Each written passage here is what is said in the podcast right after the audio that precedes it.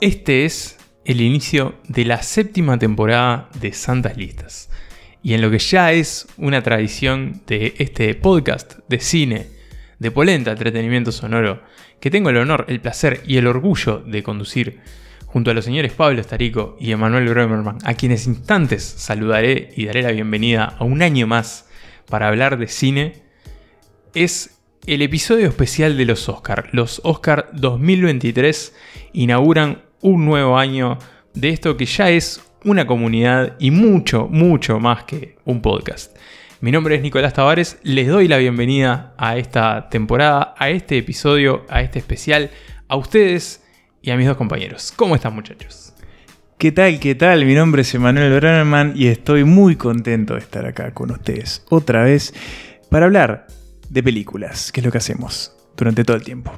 Qué feliz me pone. Y mi nombre es Pablo Starico. También estoy muy feliz de volver a estar aquí en esta séptima temporada. Pero más feliz estoy por enterarme que parece que Nicolás hizo un curso de locución en el verano. Porque como esa Siempre lo hizo muy bien, pero mejor. Pero como esa introducción creo que jamás hemos tenido. Es casi como que su garganta vino de gala para esta celebración que son los premios eh, de la Academia de Ciencias Cinematográficas de Estados Unidos. Pensé que ibas a decir su garganta vino, vino de Gales. Y dije, ¿cómo? Pod- bueno. po- podría ser, podría Importé ser. una. Visitando a, a Sir Anthony Hopkins, quien no está nominado este año, pero que viene siendo una, una fija para los Oscars. Está nominado en nuestro corazón. Y bueno, tenemos una lista tradicional ya, creo, en, este, en estos inicios de temporada, que son la, una lista de, de 10, que son las nominadas a Mejor Película, rankeadas por eh, nuestros corazones, nuestros sentimientos, Nuestra preferencia. nuestras preferencias, nuestros gustos eh, y nuestros disgustos también. ¿Por qué no? Porque creo que hay varios. En un sistema que, hay que decirlo, es el mismo que usa la academia para votar en los Oscar. Eh, porque bueno, ellos también hacen la lista rankeada en orden de Claro. preferencia. O sea, es así, se pasa Es así. así, exactamente, eh, con la diferencia que bueno, que la academia lo que hace es computar lo- los primeros puestos y las que tengan menos primeros puestos se elimina y de esas Ah. listas pasa a valer el segundo puesto y así hasta que solamente quedan dos y la que haya tenido más votos es la que gana. Antes de... de No termino de entenderlo, pero como sé que tampoco creo que lo entendería en este episodio, voy a dejar pasarlo. Bien, Pero no lo entiendo. bien, que quede en las Que queden los actas. registros que no termino de entenderlo. Antes de, de ir a la lista, quisiera preguntarles, ¿cómo llegan, este, cómo llega cada uno de ustedes a estos Oscars? ¿Cansado? ¿Entusiasmado? Arranco, eh, llego un poco cansado porque venía muy mal.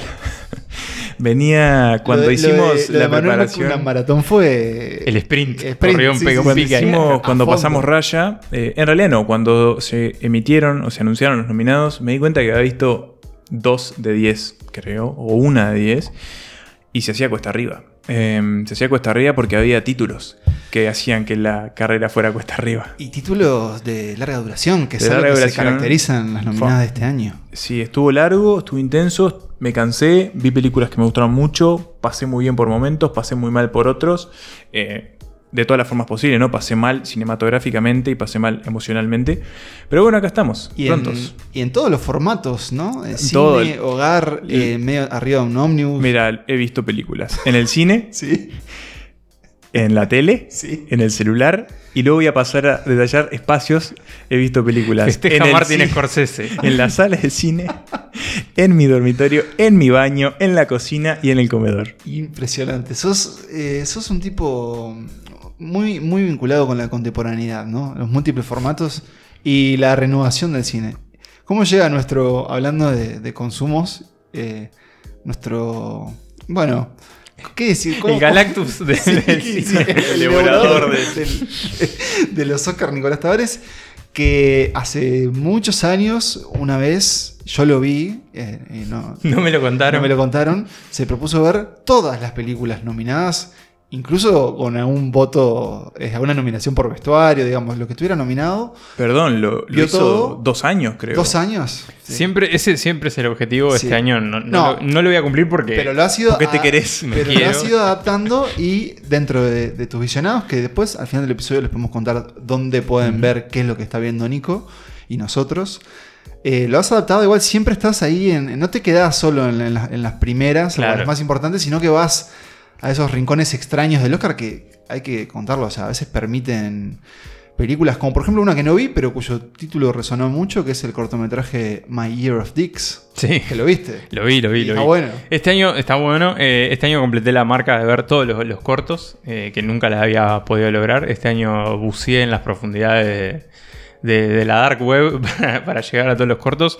Y no vi todo, me quedan cuatro o cinco películas. Hay un par que ya sé que no voy a ver, pero hay de las otras dos Pero- o tres que sí. Las principales las cubriste. Las principales están todas cubiertas. Me pasó igual, eh, en un momento estaba medio parecido a vos, Emma. Había visto, cuando se anuncian las nominadas, había visto 3 de 10. Tipo, upa.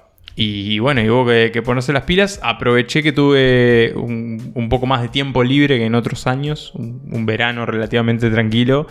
Y bueno, y fui tachando, tachando, tachando. Así que llegué cómodo, cómodo. eh, y bueno, con bastante comodidad también a la ceremonia, ¿no? Sí, así que recomiendo buscar a, a Nicolás para, sobre todo, pedir esas recomendaciones raras dentro del Oscar. ¿Te puedo hacer la pregunta? Por favor. ¿Y vos cómo llegas? Yo llego cansado, intrigado, entusiasmado y como siempre con ganas de pasar raya también, ¿no? Me pasa eso con los Oscar. Sobre todo siento que se mezclan también nuestros compromisos profesionales y muchas veces uno no puede navegar en otro tipo de cine o en otro tipo de Mm. películas porque justamente la agenda lo tiene así y además te tiene como que pensando en una película y enseguida pensando en otra, ¿no? Sí, es sí. como... Sí, como esa racha de estrenos, ¿no? Sí. Casi que uno o dos por semana de que, bueno, hay que pasar a la siguiente, ¿no? Exacto. Entonces tengo ganas de, eh, digamos, que Descansar. bajemos un poco el... De que venga Cocaine Bear y, lave todo. Eso, eso, como, como un digestivo, por decir algo. Hablaremos Bueno, de justo no te da hambre, pero bueno. no. Pero tengo Mi ganas de sueño. eso. Me parece, me parece que fue una previa de Oscar muy interesante. Me parece que los premios no lo van a hacer tanto. Ujú. Bueno, Y- Como y siempre, pasa ¿no? siempre, Y ¿no? pasa siempre, obviamente vamos a tener, podemos hablar un poco más al final de, de qué esperamos de la ceremonia. Quiero hacer un breve repaso antes de, de ahora sí, ir a la lista para preguntarles si estos Oscars son mejores o peores que los del año pasado. Les recuerdo las A ver. nominadas A y la ganadora del año pasado que fue Coda. Bueno, digo- ya, en eso son ya- mejores.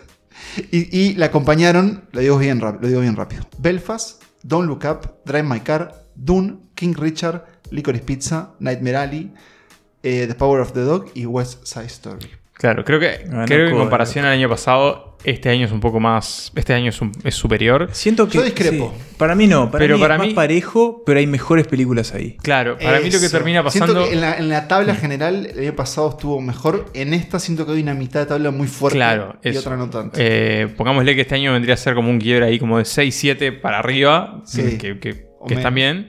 Y, y hay como dos o tres que bueno, que uno se dice, ¿qué, qué hace esto acá?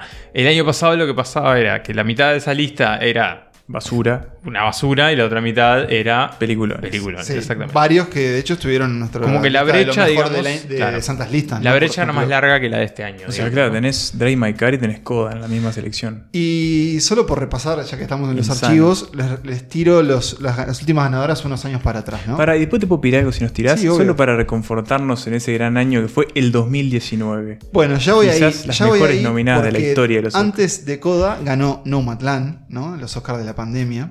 ¿Se acuerdan de no Sí, The Father, Judas Monk, Minari, Promising Young Woman, eh, Sound of Metal y The Trial of Chicago 7. Y el 2019, que a, a ciencia cierta fue el mejor año de los Oscars en los últimos años. Y tuvo a Parasite como ganadora. Ford B. Ferrari, eh. Irishman, Jojo Rabbit, Joker, Little Woman, Marriage Story 1917 y Once Upon a Time in Hollywood. No hay una, no hay una mala ahí.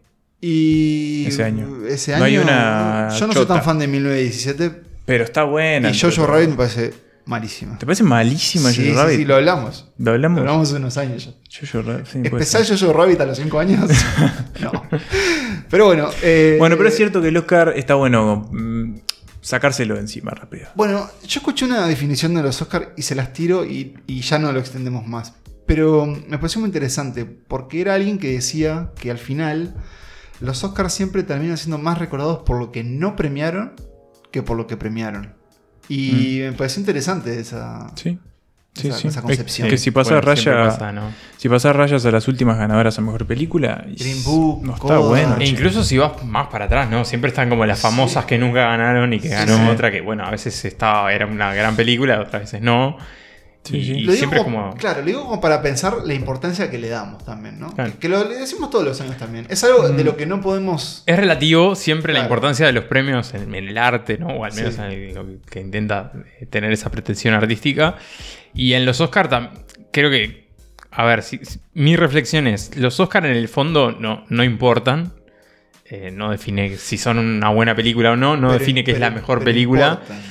Pero eh, hay una frase que una vez leí en un, en un texto, no recuerdo ahora de qué publicación, pero era, pero sigue siendo el premio que aparece en el título de tu obituario cuando te morís. Sí, Claro. tal cual. Entonces Tal siguen cual. teniendo un peso. Sí. Y mismo pasa lo mismo con la ceremonia. El, el peso cultural, digamos, que tiene como evento es cada vez menor. Sí, sí. Pero tiene el una- Oscar sigue teniendo Sí, un tiene una cierto. interesante en redes. llamador.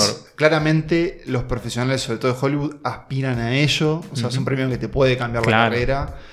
Y Sí, bueno, sí. y un poco la agenda cinematográfica industrial gira en torno a ellos Sí, también. por supuesto. A mí, creo que también lo hemos dicho otras veces, que, y capaz que hablo por todos, pero como que también nos gusta la cinefilia que despierta, ¿no? En esos Claro. meses de antes y durante. Como que todo el mundo quiere hablar de esas películas, incluso gente que capaz que en el resto del año Sí. no está tan atento a Sí, obvio. Y a veces son justos. Siempre generan como ese interés por A ver veces. la del Oscar, ¿no? Como, como Sí. esa cosa también ¿no? Sí, que sí, les da sí. como un cierto estatus a esas películas, sean las nominadas o las ganadoras, que, también les da como una vida. Y por ahí acerca un público que capaz que no se acerca a ese tipo de películas y las va a ver y se encuentra con algo que, está bueno. Así que bueno, señores, este, esas han sido nuestras reflexiones iniciales sobre el Oscar y ahora tenemos decisiones eh, centrales sobre las películas eh, que están nominadas en la categoría Mejor Película. Así que, mm, si les parece, eh, voy trayendo la toallita para secarnos la transpiración para hablar del puesto número 10, que vamos a conocer después de este breve audio. I'll have to hear this. Kids all over town are playing it everywhere I go.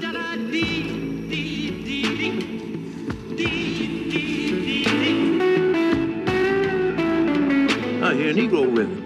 But with a country flavor. Sun Records, that's uh, Sam Phillips' label. Oh, yeah, Phillips. He makes all those race records with the colored singers. Well, this fella's on the hayride tonight. After me in the newcomer spot. In Shreveport? No, they are not putting a colored boy on the hayride. That's the thing. He's white. He's, he's white? What do you think, Texarkana? Shall we play for the 27th time? Creo que no hay mucho misterio si, si decimos que el puesto número 10 de esta lista es para Elvis He's white. He's White. Eh, yo quiero decir que para mí la presencia de Elvis en esta lista es un, ins- es un insulto al buen gusto.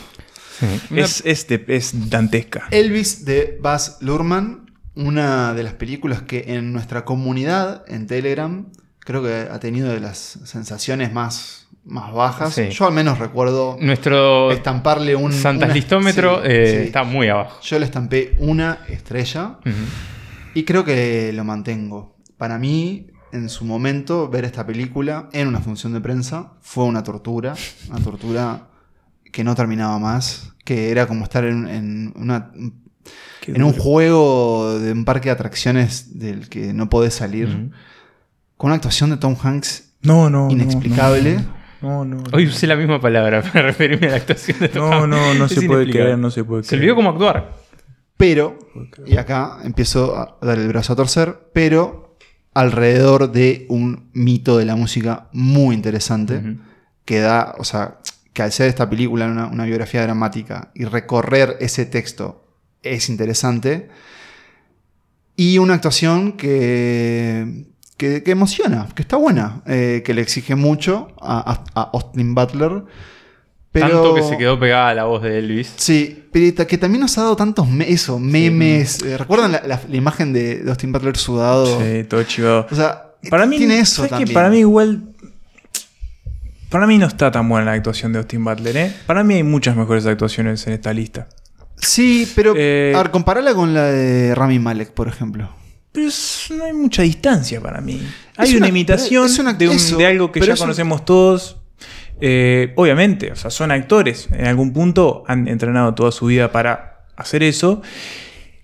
No, no veo que haya como una apropiación demasiado interesante del personaje en él tampoco. O sea, es una caracterización más de las que hemos visto millones. Yo no he visto tantas, o sea, películas serias de Elvis, sé que las hay, siempre siento que es un personaje como paro- de parodia, ¿no? Como he, he visto más imitaciones de Elvis en el cine que, Gente haciendo que- de Elvis. que- claro.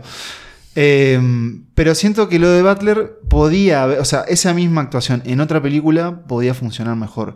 Sí, Y- quizás, quizás es la película la que termine haciendo mierda hasta eso. Y lo, y lo de. mm, Y lo de Barman también es como. Es un estilo de hacer cine que, a- que a mí me interesa tan poco, ¿no? O Mm. sea, esa- casi como de videoclip, con una idea del montaje como.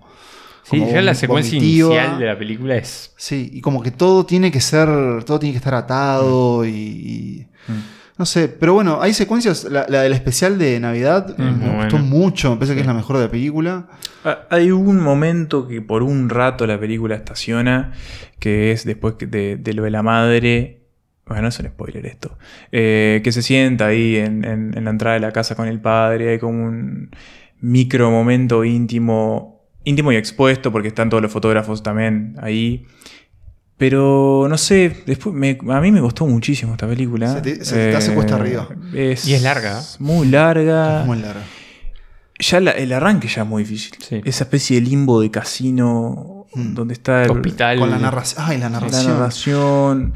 Hagamos el Sí, ejercicio. fue una decisión muy, muy jugada por un lado, pero después muy fallida también la de contar la vida de Elvis a través del, del personaje. del eso, representante, ¿no? de- del coronel. Sí, quizás Con- bueno, por a través del ojo de del villano. Salir Sí. de lo tradicional y, y por ese lado lo entiendo, pero después como la ejecución no... Yo, bueno, algo que, que- que- que creo que capaz que hace referencia o Emma lo, lo sugirió, y es que, y nosotros les hemos dicho acá, las biografías que toman ese ritmo de Wikipedia para contarte, Hizo esto y después hizo esto. y- eh, no nos gustan mucho, me parece, ¿no? Como no, que. como muy trillado ya. Sí. ¿no? No, no. Ahora, ejercicio inverso antes de despedirnos de Luis. ¿Por qué creen que Para gustó la película?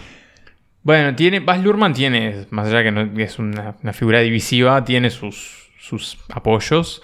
Creo que la fi- la- el trabajo de Austin Butler obviamente re- resonó mucho en, en- en- en sus colegas.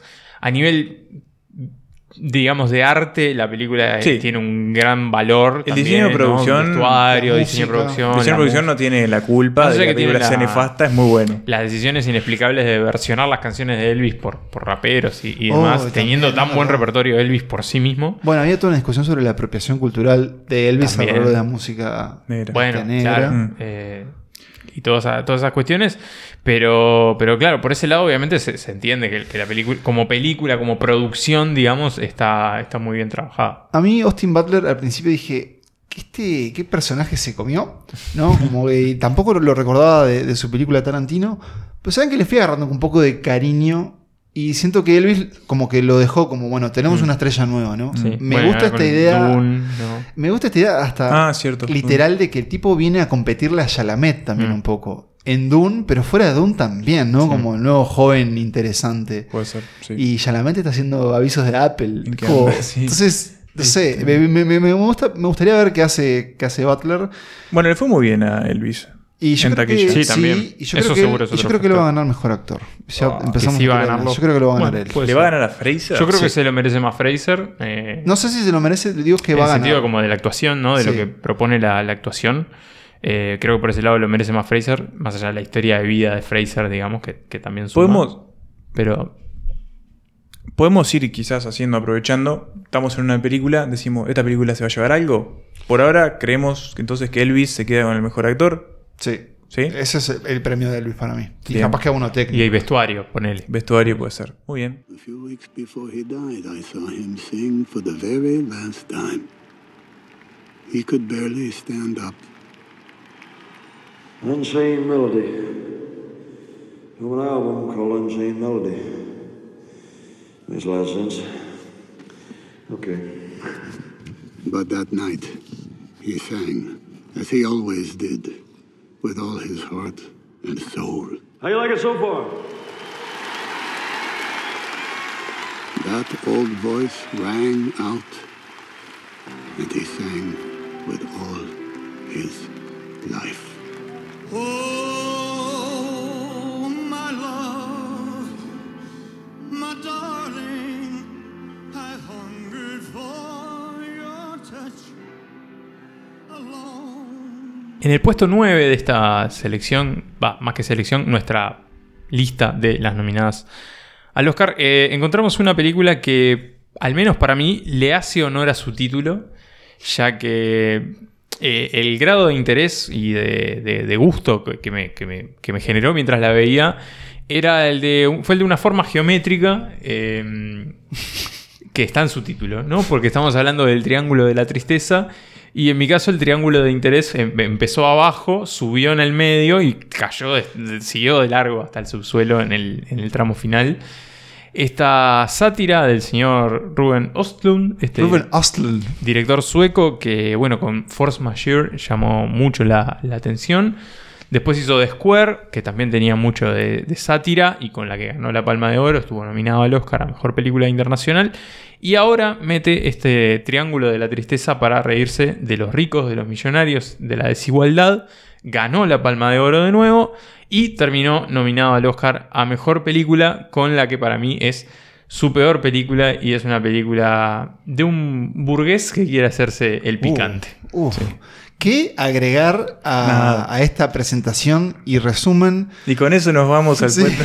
la próxima, ¿no? de, del- de nuestro parecer alrededor del, bueno, de este viaje de Oslund y de su yate de, de caricaturas eh, y de una película que, que a, que a toda vista no funciona, que tiene humor, sí, y que tiene buenos chistes también, porque yo me reí viendo esta película. Tiene partes que funcionan, tiene cosas que funcionan. Tiene- siento que hay ideas interesantes, pero siento que hay una ejecución muy accidentada y que, que- que el tríptico que él propone no termina de, ensamblar.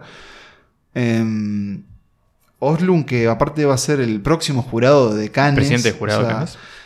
Es interesante nombrar eso porque habla de un tipo que en realidad en su carrera está en su mejor momento. Sí, sí, y como Sí. que, bueno, cierta aceptación, ¿no? Por celebración también por parte del, llamémosle, de la academia, del Sí. establishment, ¿no? Sí. Del cine este más. del más cine culto, europeo. claro. eh, creo que también en Estados Unidos, al tener la distribución de, de Neon, Mm. que acá, si no recuerdan, le hemos presentado como otra eh, productora, distribuidora que le compite a 24, que también viene como ganando espacios. Hicieron, por ejemplo, una lectura de guion en- de esta película con actores este, como Nico, el primo Greg, como la muchacha de deber, como actores cool alrededor de esta película. Que me sorprendió que estuviera nominada como, como Sí. mejor película, pero es eso, que creo que traslada Y sobre como todo mejor la director él, además, como mejor ¿no? director, ¿no? que traslada la, la aceptación de Oslo en Europa a- a, Estados Unidos. Porque por un lado los Oscar son cada vez más internacionales Sí, y por extensión sí, también sí, un poco hemos más visto a europeos. Paul- ¿no? a Pa- ¿Cómo es? Paulikowski. Este, Paulikowski, bueno, a los coreanos, o sea, tienen como sus cuotas, ¿no? Sorrentino. Pero estoy de acuerdo contigo, Nico, no, no creo que sea la... Sí, puede que sea la peor película de Oslo. Sí, Yo no vi sus mí- primeras y no vi, no vi Square. Emma me la ha recomendado mucho. A mí me gustó Square. A mí Square Sí. me encantó en su momento. Me pareció como una sátira como muy, muy certera. Y muy como. Como fina en. en- no fina como, como, como un humor Lelutier, porque no, no es así. También tenía cosas bastante este, groseras, pero. Pero había otra, como, como una intención de, de- de- de que no se te vaya la cadena. Para mí se le va la cadena en, en Triángulo de Tristeza. Mm. A mí al revés es una película que, que la, la- la viví como una pendiente. El primer episodio, digamos, me pareció al menos atendible y Al había como alguna cosa que, que me gustaba. Sobre la pareja de modelos influencers. Sí, me, me- me parecía como interesante la idea esta, ¿no? De, de una pareja que, que- que sí hay como una atracción sexual y amorosa entre ellos, pero al fin de cuentas termina siendo un negocio para que le vaya bien. Sí. Me parece interesante también. Quizás era más interesante reírse de eso que de Sí, todo lo que sí, plantea pero es- después, ¿no? Es interesante porque ellos tampoco son muy ricos. Y es una escena bien actuada y de, de muy buenos diálogos Sí, también. sí, sí. Pero después te tira cosas con perdón, como el enfrentamiento entre los dos capitanes, una cosa Sí. completamente burda y obvia que, que- que para mí se empiezan como a desenmascarar la verdadera naturaleza de la película. Que no, que decía que, que- que en esos personajes, además que después van a seguir estando en la película, pero se empiezan como a, a perder entre los otros, también es interesante porque es gente que no es tan rica en realidad, ¿no? Claro. Es- son influencers, es como Sí, bueno, Falso- un falsos poco falsos ricos. Este, también. De hecho, en un momento a, a ella le preguntan si tienen plata y dice, no, en realidad nos dan cosas gratis. Eh, pero, pero claro, en el, en el medio empieza como todo el episodio del yate, que para mí se me hizo muy difícil. Y mirá que voy a decir algo polémico, pero a mí me gusta la caca, me gusta dar caca. Pero fue, sí. pero fue, fue demasiado. Fue como, no, no estoy en una película fea. Esto es, esto es feo, no, no, no. Eso es algo que a mí también me transmitió la, la propia fotografía de la película. Como, Hay algo como, como- inerte, como, Mm. como completamente inocuo. Me vez parece sea, que- tal vez sea buscado. Para mí es buscado por una idea, eso como sí, lavada. Pero no me, me, me, me repele. No es lo que me- funciona. es lo que me pasa con, con el triángulo de la tristeza, me, me repele. Sí, no funciona para mí. No la odié porque me parece que Oslund, no, no sé, todavía no se merece nuestro odio. Para mí Force Majeure es un peliculón, The Square es un peliculón. No le soltás la mano todavía. No, y bueno, voy a, voy a estar ahí, pero para la que viene. Pero bueno, pero es complicado, tengo la tristeza y me parece que, que, que está, que está correcto que leemos este noveno puesto. Who am I? Who are you? Who am I? You're the toilet manager. No. And yeah, toilet manager here. Captain, who am I?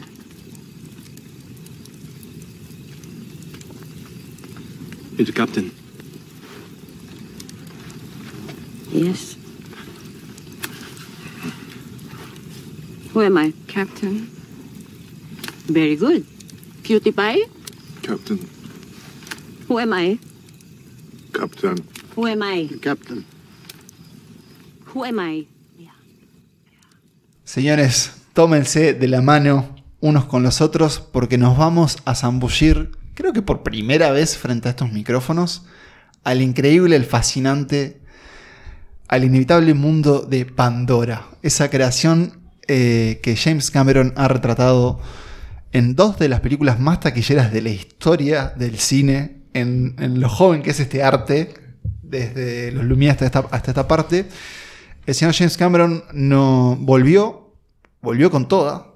eh, volvió con una academia un poco menos interesada en él que, en ocasiones anteriores. Pero está aquí, con Avatar, eh, El Camino, El Camino del Agua. The Way of Water. La misma película que la otra vez, pero ahora en el agua. Agua. y con los hijos de los personajes de la película. Eh, a mí me, me llama mucho atención, o sea, yo eh, Lo que no sucede entiendo con cómo Avatar. Avatar 2 es una de las películas más taquilleras de la historia. No entiendo qué lleva la... O sea, porque no, no es que yo diga que no tiene que ver nadie, es un blockbuster, está hecho para eso. Pero me, lla- me, me sorprende mucho que sea como enseguida una más taquilleras de la historia. Me interesa esta duda casi No entiendo cómo. existencial que tenés. Me pregunto si eso hace que el- nuestra conversación vaya a, Es mentira tratar de- eso. a tratar de entender el fenómeno James Cameron de Avatar o a meternos en la película. Voy a, a donde Yo creo que vamos a terminar haciendo las dos cosas. Al ¿A dónde irías fenómeno. ahora? Ahora empecemos por lo que estamos hablando, ¿no? Como del fenómeno de, digamos. A ver, esta es una película que está acá, en esta lista. Está aquí entre nosotros. En- esta la estoy viendo. Sí. Porque hizo una torta de guita. Sí. Y porque de alguna forma, tanto esta como la primera Avatar tienen como un cierto estatus que creo que, que, que lo he terminado de comprender. ¿Saben cómo? Con el montaje final de Babylon. Ah. Es cierto. Como claro, del lugar ¿Qué- que tiene en la? Sí. historia del cine, Sí. ¿no? Como Sí, a nivel sí. técnico, visual y de, de- Sí. de por el lado, digamos, más eh, tecnológico. Sí. Es una película muy apreciada por el salto adelante que significó. Es que- y esta también. Es que ese montaje de Babylon, que incluso amerita un, casi un episodio especial tal cual. de nosotros, hay un momento en que ese, ese torbellino de películas que ve Manny, el protagonista, empieza. Las películas, los clips que elige Yacel y su gente tienen que ver con eso, con el, salto tecnológico. No tanto capaz que por el, Y el encanto también, peso, la- pero... o sea, como el peso narrativo Claro. de esta historia, que en el camino del agua es una película que si vos has visto un cine de acción eh, también de, de- de- de mucha taquilla y de mucho renombre, es una película que podés ver venir casi siempre antes Sí, de, que la, sí, de sí. que la escena suceda. Es una película que le sobra metraje, le sobran personajes, tiene personajes muy ridículos, que hay cosas que no se entienden de todo, hay muchas ideas porque también está planificado Claro. como una gran saga. Le sobran ballenas. Ahora, lo que recuerdo un poco más con la distancia, porque yo cuando la vi me fui como decepcionado, es que también tiene secuencias en- de entretenidas Claro. y que sorprenden por los. O sea, no sé si por la calidad narrativa de lo visual, pero sí por, por lo que despliegue, ves. sí. por lo que por cómo se siente esa agua. Vos hablabas de la ballena, o sea, el Claro, ataque tiene como- con, con los balleneros es es, una es buena mucho más tangible que otros universos Claro. digitales que vemos Y- y habitualmente venimos, en el cine. venimos comiendo el CGI de Marvel Claro. y a veces hasta de Star Wars. Que, que es el equivalente a los niños Hace en Bangladesh 20 haciendo camisetas, Sí, ¿no? Básicamente sí, sí. porque les pagan lo mismo, los tratan igual Fast y, fashion. y generan lo mismo, ¿no? claro, fase, fase Hay como un cierto amor a, la- al, al- al- como a, sí. la- a lo técnico, digamos, de parte de Cameron, que obviamente... Una muy- artesanía dentro de lo Una artesanía técnico. que obviamente es muy apreciada por la gente que está dentro de la industria y que por ahí explica que esta película tenga tanto prestigio, entre comillas, y que esté nominada al Oscar, como también en su momento lo pudo estar la Avatar 1 Sí, o Titanic. o Titanic, bueno, que, que igual estamos hablando de, de otro tipo de Sí, película, sí. Pero, pero por ese lado creo que está la justificación. Y Igual, eh, a nivel narrativo, después, bueno, sí, eso. no tiene mucho para decir. Hace ¿no? agua. Más allá del. Eh. Ah. Más allá del tufillo ecológico que hay siempre ahí con Avatar, Ah, ¿no? Pero, no, no, no- Igual yo la sentí un poco menos New Age, debo decirlo. Sí, Eh, me acuerdo Bueno, que la primera estaba- No hay nada más New Age que salvemos a las ballenas, ¿no? Le falta el Bueno, de Greenpeace sí, sí. pasando. de- Enia. O sea, Pero- recuerden que también hay, hay decisiones como, por ejemplo, la fu- las funciones que, que aquí se vieron en Uruguay, tuvieron a los subtítulos en inglés con la fuente Papyrus. Y entonces hay como una Y terraja- moviéndose por la pantalla. Trágica, Eso, decís. Hay como una terrajada alrededor de todo y también hay una. O sea, un. Cameron, no, no sé si llega a ser Michael Bay, pero hay una excitación por lo bélico también, ¿no? Sí. Y esta idea de que, bueno, que Aunque todo, todo cine bélico es en teoría antibélico, Antibélico. o no. Acá es como. Ah, viste, todo se resuelve a las armas. Es así. Entonces, qué sé yo. Me pasa lo siguiente. Cuando salga Avatar 3, voy a ir a verla. El camino del Voy a fuego. ir a verla, sí, voy a ir a verla. ¿Qué será? No, ya sabemos que es de fuego. Ah, ¿En serio? Sí. Claro, está, haci- está- está- está haciendo el otro avatar. Claro, básicamente, está ¿no? imitando no el- mira el viento. Eh, voy a no, ir a verla, ellos pero. son los de viento, digamos. Bueno, sí, están los de en tierra. los vale. árboles también. Eh, es eso, voy a ir a verla, Sí. pero. Pero ta, me genera desinterés. me resulta como también, al menos, atendible que este señor decida, bueno, de acá hasta que me muera, yo hago Avatar. Sí. Fin. Bueno, sobre todo pensando en la edad que tiene, ¿no? Sí. James Cameron. Que... Que es al menos, bueno, eh, Son decisiones y hay que sí, respetarlas. es una decisión incluso hasta destacar, decir, O sea, no le puedes. estás realmente convencido con el O sea, mundo que creaste. sí, porque está, eh, de acá hasta que el día que se muera el tipo va a ser sí. Avatar y no va a hacer más nada. Está, la 3 está filmada, la 4 y la 5. Hay partes, creo, ya. Sí. Alguna cosa de la 4, sobre Pero todo. como oficialmente no. Sí. Yo Para creo mí que Avatar- igual las va a conseguir. Avatar le jugó para mí algo muy, muy mal, que fue que se equivocó y pensó que Sam Worthington iba a ser alguien. Y en se su momento convirtió- lo parecía. Y se Sí, convirtió sí, en sí. absolutamente la nada. Sí, nadie sí. sabe quién es, nadie Pero sabe se lo, ve, se lo ve contento. Nadie sabe quién es nadie porque son. porque Muñecos azules. Bueno, pero si pones a Brad Pitt y lo vestí de azul en Avatar, No, te das cuenta que Brad Sigourney Pitt Weaver hace de la. hace de la- adolescente de y sabés que es ella. Vete Eh, tipo pobre. Lo, lo que me podría interesar de la próxima es que Jake Sully igual parece que va a dar un poco paso Sí, al que los- costado. la generación más joven va a ser el Pero bueno, de alguna forma, de todas formas, eh, James Cameron y Avatar, El Camino del Agua, es nuestro puesto número 8. 8. ¿Se va a llevar premios? Y a uno técnico. Y el visual, sí, efectos sí. visuales. Efectos seguro visuales, sí. Se lo lleva. Mm. Estoy de acuerdo. Breathe in. And breathe out. Imagine flickering a flame. You must slow down your heartbeat. Breathe in. Breathe from down here. Breathe out slowly. Look, your heartbeat is fast. Sorry. Try to focus. Breathe in and breathe out. Let your mind go. Todos los años en los premios Oscar aparece una película, por lo general, que está basada en una historia real. Y este año, por supuesto, no es la excepción. No solo está Elvis, eh, sino que está también la película que está en nuestro puesto número 7, que se llama Woman Talking. Ellas hablan. Una película en la que efectivamente hay mucho diálogo. eh, en un guion que está también nominado y que parece ser que tiene chances de, de irse con, con la estatuilla. El mejor ¿Ah, sí? guion adaptado, sí.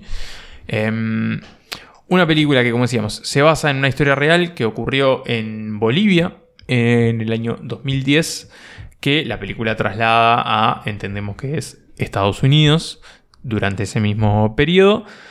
Eh, para contar, bueno, una, una historia que ocurre en una comunidad menonita, una comunidad religiosa que, bueno, que vive prácticamente aislada del mundo y con, con digamos, con, sin aceptar y sin tomar parte de, de ciertos avances tecnológicos de la modernidad donde, bueno, un grupo de mujeres se entera que eh, han sido abusadas y violadas repetidamente, drogadas y violadas por eh, ocho hombres de la comunidad.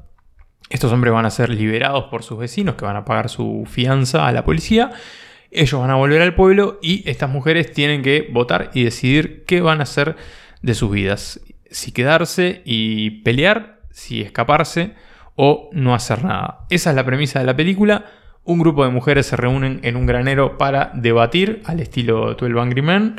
Y bueno, ahí está la premisa de esta historia que obviamente también repica mucho con el mundo post-Me Too y con, bueno, obviamente las discusiones sobre desigualdad, violencia de género y demás que se han dado en los últimos años, sobre todo a influjo de los movimientos feministas.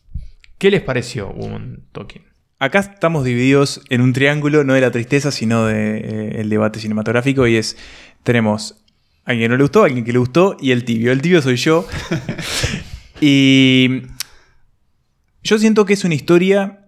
A mí lo que me pasó de esta película es que terminó, sentí un gusto, digamos, eh, benigno en el paladar. O sea, la película me había parecido eh, correcta, digamos, no, no me había disgustado.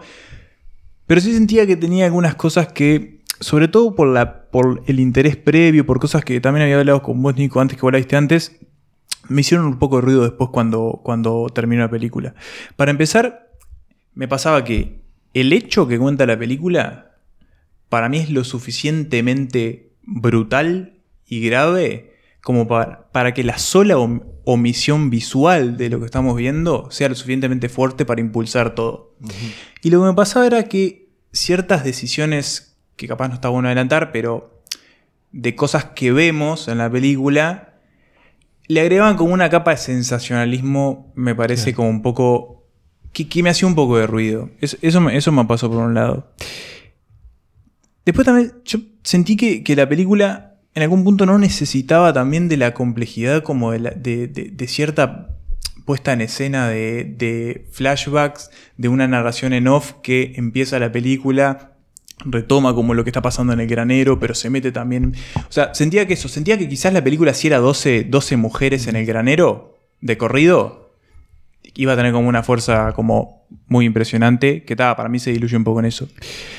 Y, da, y después lo otro que me pasó es que me pasaba que algunas conversaciones, que, pero da, esto es una cuestión, no sé, más, no sé, que tiene que ver con la ficción o no, pero ciertas conversaciones en una comunidad que en teoría las mujeres eh, no están ni alfabetizadas, porque eso es lo que da a entender, ciertas conversaciones teológicas de una complejidad que a mí me costaba hasta seguir. Eh, bueno, se me, hacía un poco complejo eh, o, o difícil de asimilar. Dicho esto, para mí hay como un, hay como un trabajo en en como el mapeo de estas mujeres dentro del granero que me pareció como muy bueno. Enseguida tenés esa, clásica división coral de que enseguida entendés qué rol ocupa cada una de ellas y eso está, me parece súper bueno. Y después sí, para mí hay un momento en el que ellas deciden algo, deciden, toman la decisión final, que más o menos ocupa, va a ocupar la última media hora, que para mí la película es como que levanta, como cuando se va, digamos, se van del granero, ahí la película como se encausa hacia la decisión final y, su tramo final, digamos, que me, que me, que me gustó bastante. Pero claro, eh, me pasaba eso y debatí un poco este, también sobre estas cosas con, otras personas que la habían visto. Y, es eso, son como cosas, piedritas que me hacen ruido en, la, en la ejecución de la película. Pero bueno, está. Para mí. Eso es mi opinión. de, de algunas de, las cuestiones que vos decías fueron las que a mí me terminaron eh, interesando más. Por un lado está la cuestión de para mí no, cae tanto en el sensacionalismo, de hecho le esquiva relativamente bastante a lo que está, a la situación que, dispara, o sea, los abusos que, está contando. Para mí como que no tienen ese lado, por ese lado como mucha floritura excesiva, ¿no? Y ni, como el golpe bajo por el golpe bajo en sí mismo, ¿no? Como que ya más o menos vos ya te das cuenta que está todo podrido ahí adentro y que está todo mal. Y, por ese lado tiene como, como ese, como, como eso me, me pareció muy, muy sólido. Y Después, por otro lado, lo de las discusiones, yo en un momento lo pensé también, ¿no? Como, como, el, como, ciertos, como ciertos saltos de, lógica, digamos, que, me parecían raros, pero después Dije, no, pero la película ya de pique te avisa que esto es un ejercicio de imaginación que, que te está Sí, planteando como una, un, un ejercicio que, que con- claramente es ficción basado en un hecho real, pero después a partir de ahí dispara, dispara hacia un lugar imaginario y, y por ese lado me parece que, que cumple con lo que, lo que promete, ¿no? Básicamente vos lo estás viendo entendiendo que es una cuestión posible, pero no necesariamente lo que sucedió ni, ni algo real. Y creo que, entendiendo con esa regla de juego clara, eh, se entiende. Después, bueno, sí comparto obviamente el manejo que tiene del, elenco, un elenco bastante, bastante amplio. Y también creo que resulta bastante dinámica por el lado de que, bueno, que, que- que- todo el tiempo hay discusión, todo el tiempo está avanzando la, la discusión. Y, y por ese lado me parece que, que es el ejercicio de equilibrio, ¿no? De un guion tan duro y profuso, de que no se haga intenso, demasiado intenso, y creo que eso lo, cumple. Pero bueno, Pablo, vos no estás de acuerdo. No, y capaz que tenemos que haber ido en, el- en otro orden, así no, no nos despedimos con, eh, con mi visión, que es la menos alentadora, porque creo que lo que más me sorprendió es lo, poco que me gustó esta película. Por varios motivos, siento que ustedes sugirieron varios, así que, eh, no sé, profundizo levemente. Porque, mm, primero me parece interesante que siempre es una película que que cuando se habla de ella está casi siempre antecedida por, por lo que la dispara, que es ese hecho real en Bolivia, y que ya de primera siento que la... que es, es- es como muy maligna esta decisión de, de como completamente lavarle la cara al hecho. No tengo ni idea, creo que está basada en un libro también, ¿no? Está basado en un libro, sí. Que eh, se puede conseguir acá. O O sea, sea, que como el- quiere- el, el- el proceso de adaptación que hace la directora y guionista Sara Poli. Pero bueno, es una película hecha por, por ella y por quien quiere mostrar y que, que accedió a, a rostros muy interesantes del, de- del cine, ¿no? Desde Francis McDormand hasta eh, Rooney Mara, eh, Claire Foy, Claire Foy eh, Jessie Buckley. y Jessie Buckley, que me encanta. Esas son las como el- Pero que siento que las dejó en una película en donde esa propuesta de imaginación que, Nico recordó, que es verdad, que también es algo que como que se olvida muy fácilmente, y me pasa que hasta, hasta como que una trampa, ¿no? Es decir, bueno, tomá lo que te voy a contar de esta manera. Porque si ese texto no estuviera, ¿cómo, cómo se vería la película? Y para mí se, se ve como, como que le siento el artificio tan, tan, de una forma tan presente, tan evidente.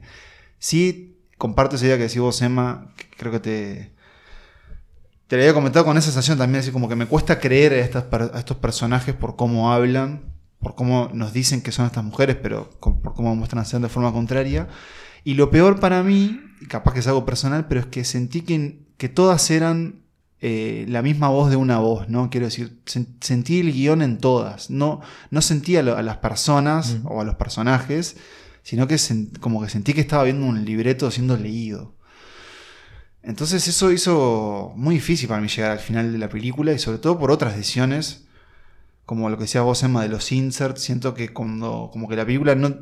Es una película que es- se supone que lo importante de la película es la palabra, ¿no? Porque lo que vamos a hacer es, es un diálogo, una discusión. Pero a veces se echa para atrás con el peso de esa palabra, entonces te tiene que mostrar unas imágenes arriba.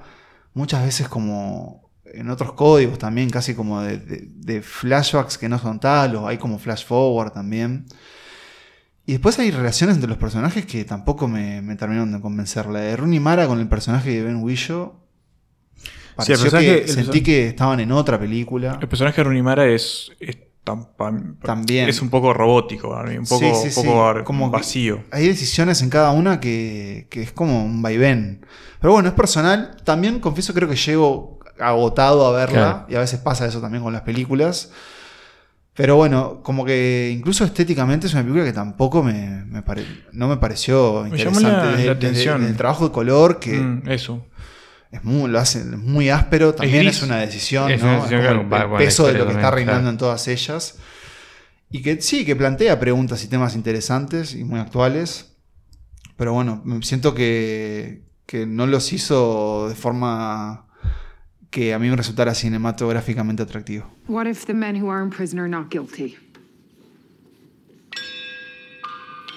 Mother, Oh, oh child.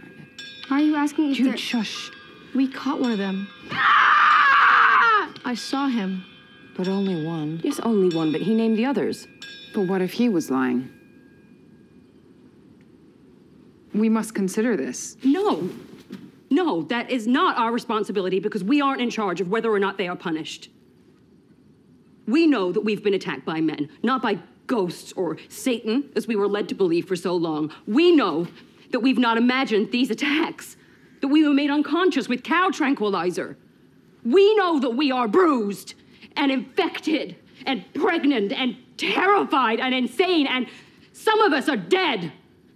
We know that we must protect our children regardless of who is guilty. Y de una conversación en un granero nos vamos a la guerra de trincheras. Eh, porque del puesto. déjenme- del puesto 7 al 6 eh, nos metemos en Sin Novedad en el Frente. Otra de las películas, entre comillas, internacionales de esta categoría, de origen alemán. Que, bueno, adapta nuevamente la novela homónima de. no Eric. María Remarque. Exactamente, que ya había tenido dos versiones. yankees. Dos versiones, sí, una cinematográfica, ganadora del Oscar en su momento, 1930, y otra televisiva, una miniserie televisiva. Exactamente, que básicamente es el gran o la gran novela alemana antibélica, porque lo, lo que nos va a contar es primero el entusiasmo de un grupo de adolescentes alemanes que bajo el influjo del Kaiser deciden alistarse para combatir en las trincheras francesas de la Gran Guerra, luego llamada Primera Guerra Mundial, eh, y donde rápidamente van a entender qué cosa, señores. Que la guerra es una mierda. La guerra es una mierda, en la guerra se muere la gente, en la Y guerra... se muere feo, aparte. muere la guerra mal. se muere feo, la gente... eh, Y en esta guerra en particular. En esta guerra particular. en la guerra se sufre, en la guerra se pasa frío, en la guerra te mojas, en la guerra te comen las ratas, en la guerra te agarras disentería. Bueno, un montón de cosas que te pasan en la guerra. Y bueno, estos pobres chiquilines, bueno, van a entender eso, entenderlo. Mientras Daniel Brühl intenta lograr Parar. la paz. Lograr el armisticio. Eh, no hay mucho más que eso en esta guerra, que es en esta guerra, en esta película que es muy espectacular eh, en su planteo visual. Eh, Y en su planteo musical también, me parece una gran banda sonora. Muy buena la banda Sí. sonora. Y qué un bueno, nada. Planteo visual, permitime sí. opinar lo contrario. ¿Ah, sí? Siento que de nuevo estamos como ante esta idea un poco precedida en 1917 de el espectáculo de la guerra, eh, casi como que de videojuego. Pero yo esta película la sentí como extremadamente eh, con un énfasis en que todo lo que estás viendo se vea hiper atractivo, como hiper estilizado. Tipo, ah, no te voy a decir como un videoclip, pero claro, mirá qué, qué- Mirá sea, cómo revientan esos. Mirá, mirá. Mirá, y a mí eso hizo que. Muy morboso. Sí, que estoy en, en el modo hater de la tabla, claramente, pero hizo que, Dijeras. que no me terminara de encantar, más allá de actuaciones que me gustaron mucho, Mm. la del protagonista ni que hablar, y de un final que ya sabía lo que se venía, pero que no deja de ser. Capaz que de, lo, de los mejores finales Sí, del- año pasado, Sí. muy impactante. Pero acá, y hay otro gran problema de esta película, creo que no se habla lo suficiente, y nos tocó sobre todo en Uruguay, pero es que nadie la vio en el cine. Claro. Ah, bueno. Y acá se perdió muchísimo, porque es una película que creo que. Sí. Amerita, impide cine. Eh, no me queda claro si la producción fue desde cero para Netflix o Netflix Creo que sí. entra en otro momento, o sea, del proceso. Me parece que sí. Pero acá tuvimos mala suerte, porque es una película que en tu casa no se puede terminar No de lucir de- del sí. todo. No, Eh, no, no, por esas Salvo que tengas un cine en tu casa, ¿no? Sí. Que no está al alcance de todo. O quizás sea yo que no estoy en un momento en el que el cine bélico sea lo que más me, Sí. me, me- me emocione. También. No sé, ¿por, por qué esta película Bueno, ahora? Para mí igual Bueno. me parece que es... eh, no, no, no te iba a responder eso. Pero... Entonces, Dale. bueno, no, me parece sí que, que, eh, ¿Por que esto de que, acá, no, que no te emociona el cine, para béli- bélico, para mí es una película fría igual, en, en algún sentido, ¿no? O sea, yo, yo no... Es eso sí, dolorosa, no te- pero fría, estoy no- de acuerdo. O sea, te horroriza las formas espantosas en las que se mueren los personajes. Pero yo no me sentí emocionalmente conectado Claro. con ninguno de ellos. O sea, mm, Mirá. si se morían, bueno, ¿Viste? Ta, ¿Qué va a hacer? Ya Mm. que sé, sí, estás en la guerra, flaco. Eh, pero. Pero no. No sé, no lo sufría como lo sufro eh, cuando muere Dominic Toretto en Rescatando al Soldado Ryan, Ah, por ejemplo. ¿no? la carta. Sí. No, eh, veo, no veo lo. Capaz que le estoy pidiendo lo novedoso y la película no lo tiene. Quizás sí, capaz que como, como- También lo que tiene es que de alguna forma es un género ya tan establecido y con unas reglas tan marcadas que como siempre es como está, nunca te termina de dar un saltito más, ¿no? Como esa cosa de, Sí. bueno, muy bella película, muy espectacular, muy bien contada y demás. Y, Y está. claro, Y eso, y punto. Claro, al final las películas de guerra que terminan dando algo más son aquellas que justamente en el marco de lo que es la guerra te pueden contar algo diferente. Claro. Por poner un ejemplo que no es de esta época, pero igual sirve, Apocalypse Now. Claro. Es la guerra de Vietnam, sí, pero lo que seguimos es el coronel... Sí. ah, Un descenso ah, a la- sí. la búsqueda del coronel. Kutz. Sí. Siento que en su trama hay cosas muy interesantes. Todo lo que es eh, cómo se atrajo a la juventud alemana a pelear hoy en un día, ¿no? En Donde, bueno, o sea, desde los cultos hasta los no sé, grupos radicalizados Sí, ante sí. una causa, como que todo eso es muy interesante, incluso, o sea, un siglo después. Pero, pero es eso, no, no termino de, bueno, entender yo- un poco la sensación de esta película, que también parece que va a arrasar contra lo que podía ser una victoria histórica. Sí. Eh, Quiero Sí. creer que sí o no, estamos hablando de el- Darín será aplastado por un tanque, Eso, así su- lo podemos decir. una su competidora. Puede que parezca el meme porque ese momento está en la película, capaz le ponen la cara de Green. Igual Argentina 1985, que, va- que está nominada. no Capaz que fuerza. batacazo. Puede darle ¿eh? batacazo en una fuerza. Porque Yo cuando Darín, Darín está nominado. Las dos candidatas, ¿no? Estamos ahí, tam- tam de- estamos de acuerdo que son. La las alemana dos. tiene la ventaja. La alemana tiene la ventaja, de hecho se la da también el hecho de estar nominada a mejor película, pero bueno, eh, estamos esperando el. La gana EO ahora. Uh, el Y burro. sube un burro ahí. Bueno, Vol- para- vol- contestame eso y te después quiero contestar. eh, un poco vos, vos estuviste rondando la respuesta, ¿no? Como estas cuestiones también de, de ciertos. la historia se repite, ¿no? Como esta Mm. cosa también de, de- de los nacionalismos exacerbados, de grupos de extrema derecha, llamémosle, ¿no? Por ejemplo, bueno, ni que, ni que hablar en Estados Unidos todo lo que pasó con, con Donald Trump, el asalto al Capitolio y, y demás. Pero no nos olvidemos que, que hay una guerra en el mundo en este momento, una Mm, guerra que ha sido muy mediática y muy seguida y que en particular en el hemisferio norte, de Estados Unidos, Canadá y Europa occidental, eh, bueno, es un punto muy, muy candente y hay un discurso bastante monolítico ¿no? contra, contra la guerra y, Sí, sí. y como esta cosa de, de, bueno, de también resaltar que, que- que es un problema que sigue estando vigente y que la guerra sigue estando ahí, que sigue siendo una amenaza y que, y que bueno, feo. eso también por ese lado creo que también puede haber resonado.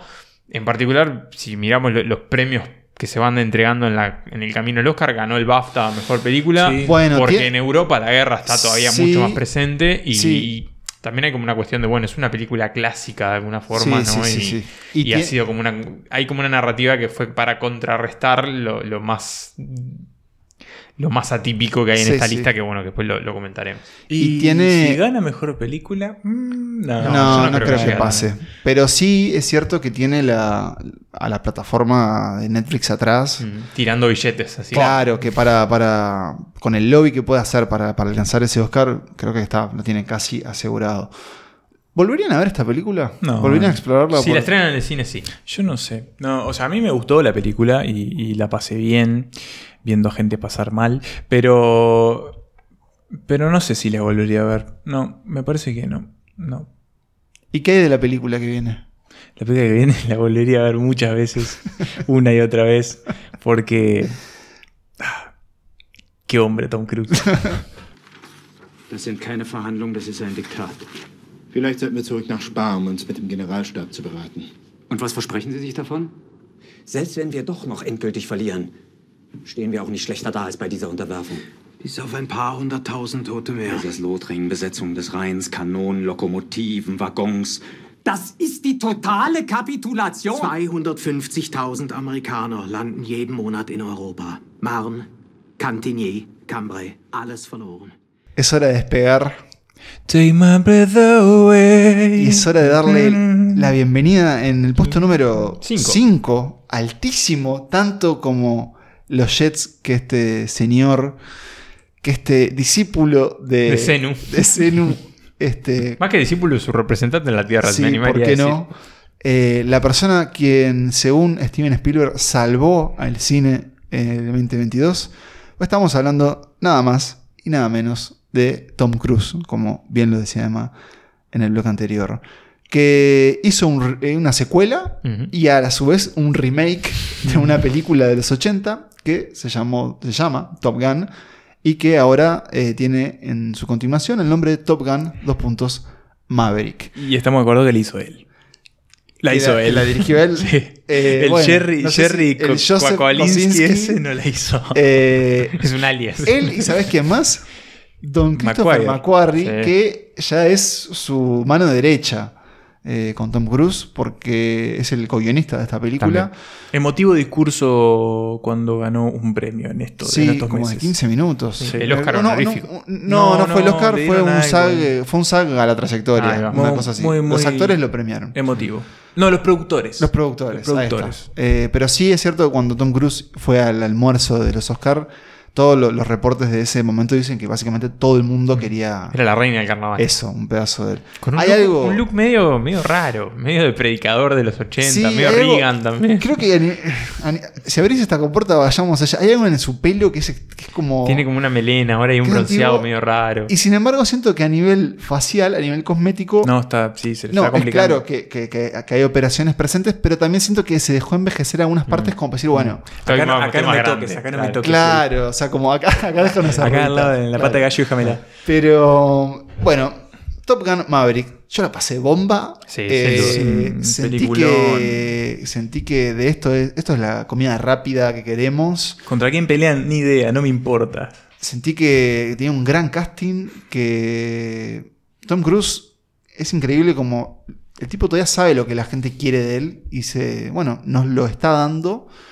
Me interesa mucho más lo que está haciendo con Misión Imposible, pero bueno, esto no dejó de ser una sorpresa. Eh, que en el cine fue, fue, digamos, fue gratificante. Yo creo que es eso. Y yo recuerdo que cuando fui, y creo que lo dije en el podcast, las personas pedían una, una entrada para la de Tom Cruise. Y hay algo como antiguo en, en este, en este mito de Tom Cruise que me sigue resultando como, Para como, mí es como de, la- divertido. de las últimas Sí. grandes y encantador. del cine. Por sí. más que ah, es un tipo muy extraño. Sí, ¿no? Recordemos oscuro que también. el lado Oscuro, oscuro de la claro, oscuro, y de sus, de sus relaciones con Nicole con Kidman, ¿no? Levantando Sí, brazos sí, después de cuando se liberarse, claro. Eh, Sí, sí. Pero es eso. eh, Pero en términos cinematográficos, un, un prócer. y creo que por ahí está el reconocimiento de la academia, ¿no? Porque- Sí, creo que esta película está en esta selección, en esta lista de la academia, un poco, no solo por la- el dinero que facturó, que fueron 1.400 millones y Sí, más, sí, sí, sí.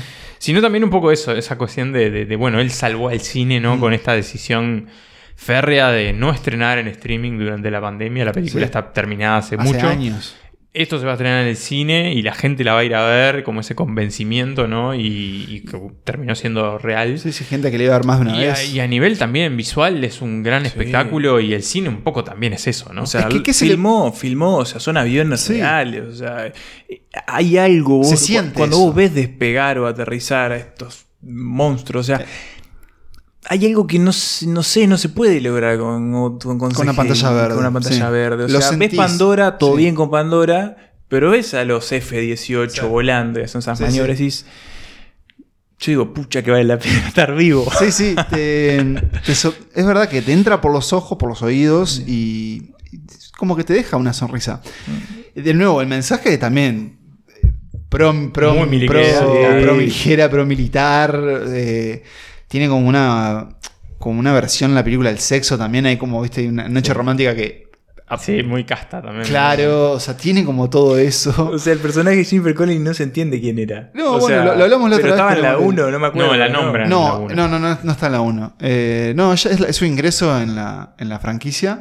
Un papel emotivo Val Kilmer. Me Sí, gustó cómo sí, pasaron. sí. Pero Jennifer Connelly, por ejemplo, era la dueña de un bar de, bueno, de personas de la, de la, mari- de la Marina, no, de, Marina, sí, sí, sí, de la Marina. Eh, pero también tiene un velero, Un velero, un Porsche, o no recuerdo Sí. qué. Entonces, las cosas. yo le conté además, no sé si vos, Nico, escuchaste la teoría de que toda la película es un sueño. no, no la había escuchado. Ah, no, es muy buena esa, contásela. bueno, la película en su secuencia de inicio, que está muy buena, Muy buena. en donde Maverick tiene que alcanzar la velocidad Mach, Mach. 10, eh, y spoiler alert, lo logra. Pero bueno, pierde el avión, Claro. tipo se tira por Bueno, lo que propone esta teoría es que todo lo que sucede a raíz de ese momento, o sea, obviamente él muere porque nadie puede Claro. sobrevivir a eso. Y por el avión se prende fuego. o sea. Además, y todo lo que sucede después es, Es un- es es un una, sueño y tiene morir. como algo de ensueño la película, ¿no? Sí, Cuando Los- él cae al, al bar, que entra todo quemado. es un astronauta, dice, es un astronauta, eh, el amor de su vida, todo se soluciona. Hace las paces con su trauma, Claro, con, el, con la muerte de- de con el hijo de, de su amigo. ¿Qué La más? despedida de Val Kilmer. y- Eh, la de- sí, eh, los enemigos que. que no saben. no- no- La misión Igual la primera tampoco. Sí, la misión imposible que tienen que hacer, que es Star Wars Sí, también. Los enemigos son coreanos, Hay nieve, hay tundra. Rusos, Rusos. iraníes, todo puede ser. No se sabe. Pero me gusta la Pero idea de la película. No es lo importante. Me gusta la idea de la película, en, de nuevo, vinculada al mito de Tom Cruise, de decir, bueno, yo que soy, ya empiezo a ser como un artefacto, ¿no? Y de la era analógica, porque la película tiene eso, ¿no? O sea, al Sí, final claro. lo analógico le gana a lo digital. Sí, como también como el final de una era, ¿no? claro, O sea, pero estoy acá y te puedo sorprender. Así que... Me voy este, peleando, digamos, Sí, ¿no? sí, sí. Y es una película muy divertida. Sí, familia. Familia, yo la vi con mi familia. ¿Y cómo la Eh, pasaron? no, la pasamos increíble. Por eso. Eh, Sí, sí, pero sí. eso es Top Gun Maverick, que se ganó ahí un, quinto, puesto quinto puesto. en nuestro ranking de los Oscars. Dark Star's ready for takeoff.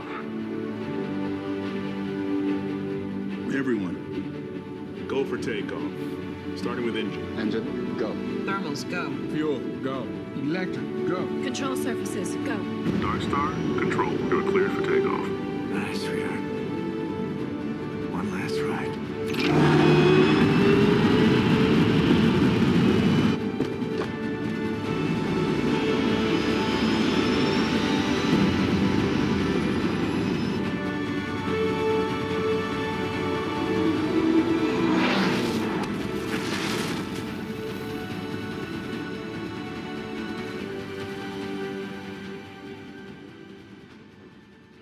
Yo quiero hacer, bueno, una pequeña predicción y creo que ustedes van a estar de acuerdo. Estamos aquí en el cuarto puesto de la lista de Santas Listas de los Oscars ante la película que va a ganar mejor película, Nicolás. Yo creo que sí. Emanuel. Eh, yo creo que sí. Yo también creo que sí. Y me ¿De encanta. quién- ¿De quién estamos hablando? Estamos hablando de Everything Everywhere All at Once, todo en todas partes al mismo tiempo. Eh, una película que. Tu pollo. Mi pollo, así lo podemos Pollo decir. personal. Estaba revisando acá la, la lista de nuestras favoritas de 2022, que publicamos en, en diciembre de- del año pasado. La película está en mi cuarto puesto. Hay dos películas por encima que en la competencia actual, digamos, entre comillas, no entran porque son de- de- del Oscar pasado, Sí. digamos. Y la, que, la única que le compite, digamos, es After Sun. Eh, o sea que de alguna forma eh, repite lo que me pasó en esta lista personal de, los Oscars, donde está en el primer puesto. Por lo tanto, me pone muy contento que, todo en todas partes al mismo tiempo gane eventualmente el Oscar. Me, sorprendió que, llegara a ese lugar de ser hoy, en la semana previa al premio, que, se hable de ella como la candidata, ¿no? Una película que jamás me esperé incluso que, estuviera acá porque me parecía que era lo opuesto a una película de Oscar. Me pone muy contento que, que lo haya, que haya roto esa barrera, entre comillas, que la academia empiece también a mirar estas películas y a reconocerlas. Y hoy en el grupo de Telegram de Santas Listas se habló de que, de que en la lista no había, o sea, la sensación que el comentario fue, y que para mí es una discusión muy interesante que podemos tener incluso acá, es que no había nada nuevo en la lista, en las películas, salvo en esta, como Mm. era la única que proponía algo diferente. Y puede ser que sí, que, que haya algo de eso, ¿no? Como la que se anima un poquito más a, a ser un poquito más irreverente y jugar con algunas cuestiones. Pobre Baz Luhrmann. Como que la secuencia más dramática sean dos piedras que hablan. ¿no? Mm, Eh, también hay mucho amor al cine para mí, como con los guiños y las referencias y decir, bueno, puedo hacer desde una referencia a Pixar hasta una referencia a Wong Kar Wai y entra todo bajo el mismo paraguas. Y por ese lado me parece que funciona y además envuelve todo este delirio visual, técnico y narrativo, envuelve básicamente una historia de familia. Si están escuchando Santas Listas por primera vez, porque suele pasar entre episodio y episodio, nosotros a veces solemos, bueno, referenciar a nuestro archivo de episodios. Y en este caso creo que si quieren saber más sobre qué pensamos de la propia película, de lo que cuenta esta historia multidimensional, eh, de una madre y de una hija o de una familia, un matrimonio, eh, bueno, pueden ir a ese episodio de lo mejor del año. Porque me parece capaz que es más interesante entender cómo va a llegar esta película Claro. a ganar mejor película. Entre otros, ¿no? Porque creo que se En- va a llevar por lo entre menos otros, tres o cuatro estoy más. de acuerdo, va a arrasar, eh, va a ganar seguro varios premios eh, De actuación. en actuación. Esto lo decimos con la información que suelen tomar otros profesionales que cubren justamente premios Ah, en, tenía Hollywood. fuentes- que tenía fuentes en lo bastante. Eh, alguna, alguna cosita. Pero es así, es que los Oscars también vienen de una historia en donde parece ser bastante fácil predecir varios de los premios. Siempre hay lugar para sorpresas, Obvio. siempre pasa y creo que va a pasar. Pero todo indica porque otros premios ya les ha- le, le han dado a todo en todas partes. Eh, Y bueno, también lo que se ha generado en esos premios con Eso. la película, ¿no? Con la película, con las historias alrededor de sus actores, de Michelle Yeoh, de... Hekui Kwan. Gracias. De la propia Jamie Lee Curtis también. Eh, todo eso ha hecho como que quizás la mejor campaña de los Oscars del año pasado. Y que creo que también tiene que ver un poco con un fenómeno que es muy, muy local. Porque siento que esta película Local en el sentido estadounidense. Estadounidense, exacto. Eh, en- o sea, local de su origen. Claro. Porque esta película, en Uruguay particularmente, y supongo que en América Latina quizás también, no sucedió mucho. Estuvo, Creo que en Europa es re- bastante resistida también. Es que no al menos como esta no, parte. estuvo O sea, muy poco en cartel. Yo, yo no estaba en Uruguay cuando se estrenó. Yo estaba y estuvo. Volví la semana siguiente, ya no pude ver. Sí, no pude ver. estuvo, no sé si llegó un mes. No, o sea, no, así, creo recordarlo. Después tuvo un, obviamente ahora un reestreno porque fue de las más nominadas. Pero sin embargo en Estados Unidos se convirtió primero como en un éxito independiente, Mm. más allá de tener también a 24 detrás. Y creo que después se convirtió en la película más vista de A24. Sí, sí. Y solo siguió generando furor. Y yo creo que sí tiene a su favor que hay como una disrupción ah, comparándola con las otras, que es esa película en la que Nico hablaba de un amor al cine, pero que para mí también es un amor al cine completamente influenciado por la edad que tienen estos tipos. Claro, un amor al cine muy millennial, ¿no? Muy millennial, muy influenciado por internet, por el videoclip. Ellos, de hecho, como que empezaron por ahí. Y bueno, genera esa, esa catarata de estímulos que hace que la película. Nosotros le dijimos como que te, te enseña a que la veas y después, una vez que empieza, No va, suelta, no va a poner límites.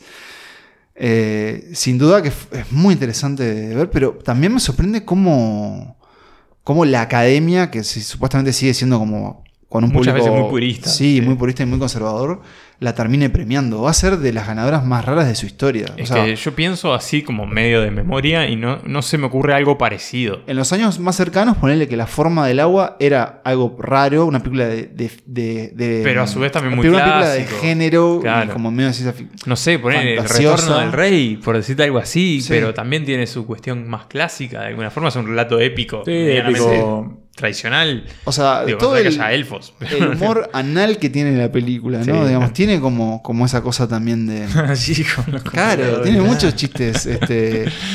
Sí. O sea, como sobregirados, Claro, ¿no? sí. Eh, pero bueno, creo que también es una película que si la volvés a ver, que fue en mi caso lo que hice, tiene, o sea, tiene mucho, mucho trabajo detrás. En la puesta en escena, en pequeñas pistas que están en la película. O sea, es una película que, que en su revisión creo que, Que suma. que suma, sí. Yo tuve suerte. Y no sé si tuve suerte. Pero Sí, tuviste algo de suerte. tuve algo de suerte. Que fue que la vi en el cine ocho meses después de todo el hype que se generó alrededor de la película. Y creo que estuvo bueno. Fue como una experiencia como tipo. distancia. Sí, como, como interesante. Pero para ver un poco cómo, cómo llega, también cómo llega la película o cómo pega de este lado o, o la posible nominación al Oscar. Todavía no habían salido las nominaciones al Oscar. Pero la función que fui a ver estaba llena. Eh, Estaba repleta. O sea, ya se estaba generando algo en torno a la película. Por fuera de lo que se había generado Sí. cuando se estrenó en junio. De alguna forma fue un poco como a fin de año, ¿no? Sí. Eh, Fue como, terminó entrando como en la lista de, entre comillas, lo que hay que ver del año. Sí. ¿no? y no sé si lo llegaron a decir, pero es una película muy tierna. Es una película Sí, muy tierna. sí. Tiene momentos muy enternecedores. eh, Es que jamás pierde la ternura. Incluso en los momentos como más, eh, no sé, complejos a nivel narrativo. Y mm, Sí, ha- hablamos de ese nihilismo feliz que te propone. A mí creo que me va a alegrar si gana y creo que va a ganar. O sea, no, no me disgusta. No es mi preferida. Claro. Eh, Pero nos quedamos Pero me más gusta que sea la tuya, Nico. Y me gusta que vengas, o sea, Que, esté subido a la. que, que claro, que, que- a la Danieleta. que llegues, llegues al final de esta campaña ahí celebrando, Claro. descorchando con. Que aparezca en el escenario ahí. Con los Y nos va a poner más feliz que Coda, Green Book. Bueno, no, ni que y hablar, podemos seguir, ¿no? Ni que hablar. Y podemos seguir. Em, pero hablando de seguir, es hora de seguir porque entramos en el podio. Pero antes vamos a escuchar. ¿Qué vamos a escuchar, Nico? Dale, elegí la voz y, y- y nuestro editor concederá. Eh, escuchemos fragmento de Rakakuni. Now we're cooking. When nobody's looking. I don't know what I'd do without you. Yeah, we make a pretty good team. Solidarity. Oh, no. You, you can't tell me what. She's seen too much. You know what that means.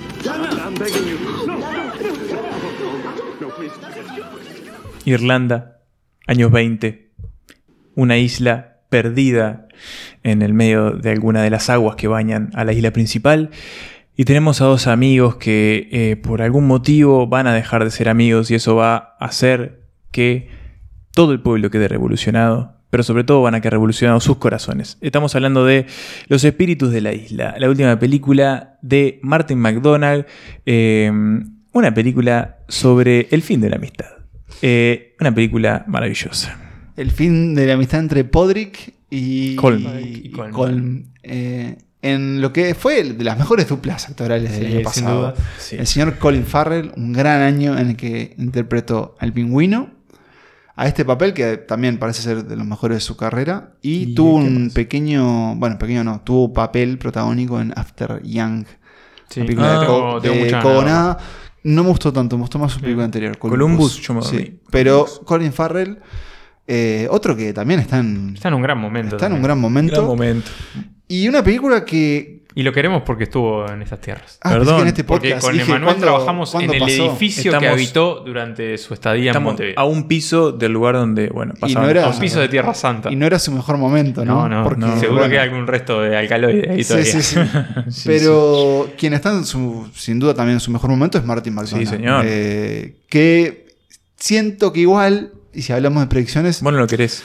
No, no, yo lo quiero Ah, decir. ah. Eh, no todas sus películas. ¿No te Por ejemplo? Siete Psicópatas no me gustan No. nada. Nada, nada. Está nada. buena, Siete Psicópatas. Es la, la- Y tres, tres anuncios por un crimen. Te dejó de gustar. Te me- gustaba. debería, Tenías que revisitar tu archivo. debería revistar, pero bueno, las personas Tiene cambian. grandes momentos. Sin embargo, la profunda melancolía que los espíritus de la isla me hizo recorrer, la verdad que ha hecho que sea una de, de mis favoritas de esta, Mm. bueno, de esta camada de los Oscar. Es una película que mm, para mí es aparentemente simple. Es una película que Bueno, se vende como una película muy Como sencilla. Podrick. Podrick, no, Podrick es el personaje de Barry Cohen ahora que Padre. me No, pienso. Patrick es él. Ah, Patrick, es, es verdad. es él Ah. y mm, no me acuerdo de Barry Cohen. ¿Cuál? Ah, Ah, el de Barry Cohen, no me acuerdo. eh, no recuerdo. Ah, Kevin, lo algo así, ni idea. Pero no, es eso. Es una película que se vende como aparentemente simple y encierra muchísimo. O sea, habla del aislamiento de esta gente en un país que estaba en plena guerra civil. Habla de la falta de oportunidades, de los, estos horizontes como medios eh, Chatos. apagados y chatos. Obviamente habla de la amistad, de lo que significa la amistad para algunas personas, para otras. Eh, habla tipo de dejar algo. El legado algo en el de nuestra mundo. mortalidad, Y. em, de la idea de familia. De la creación artística. Sí. Hay algo también de la pérdida de magia de- eh, de- del, del mundo, a- Sí. con esta idea de las banshees que, que, que sobrevuela un poco la película, este, en la figura de la, de la veterana que aparece de vez en cuando. Em, Es como una película. ¿Qué les parece? La vas esta como definición? desgranando. Siento que se te quedan las uñas, ¿viste? Como que de repente. Ah, decís, mirá, me quedó un poquito Te más de lo que pensaba. Y sí. entras a pensar. Y. Y como que en esta isla, en Inishiren, es. Hay, como cada momento siento que era mejor que el otro en la película, ¿no? Como cada vez me parecía más interesante o más graciosa o más negra. Obviamente hay un quiebre en la película cuando el personaje de Colm toma una acción, sí. por lo duda no, no decimos cuál es, pero o sea, ya que va a un extremo. Y me gusta cuando McDonough pincha ahí. sí, y es, tiene momentos jodidos la película. Sí. Y me gusta mucho su final también. Mm, También. sí. Que No estamos de acuerdo. no estamos pasa. de acuerdo y me gusta Pero sos de los pocos que dice eso. Bueno, pero. Pero no sé, es lo que pienso. Estoy de acuerdo. Y ¿Vos te acuerdo con Pablo? Estoy de ¿vos acuerdo con Pablo. Sí, estoy de acuerdo con Pablo. Ah, pues sí estás de acuerdo conmigo. Estoy de acuerdo con Pablo. Pero sobre el final. Del final, sí, sí, Ah. sí.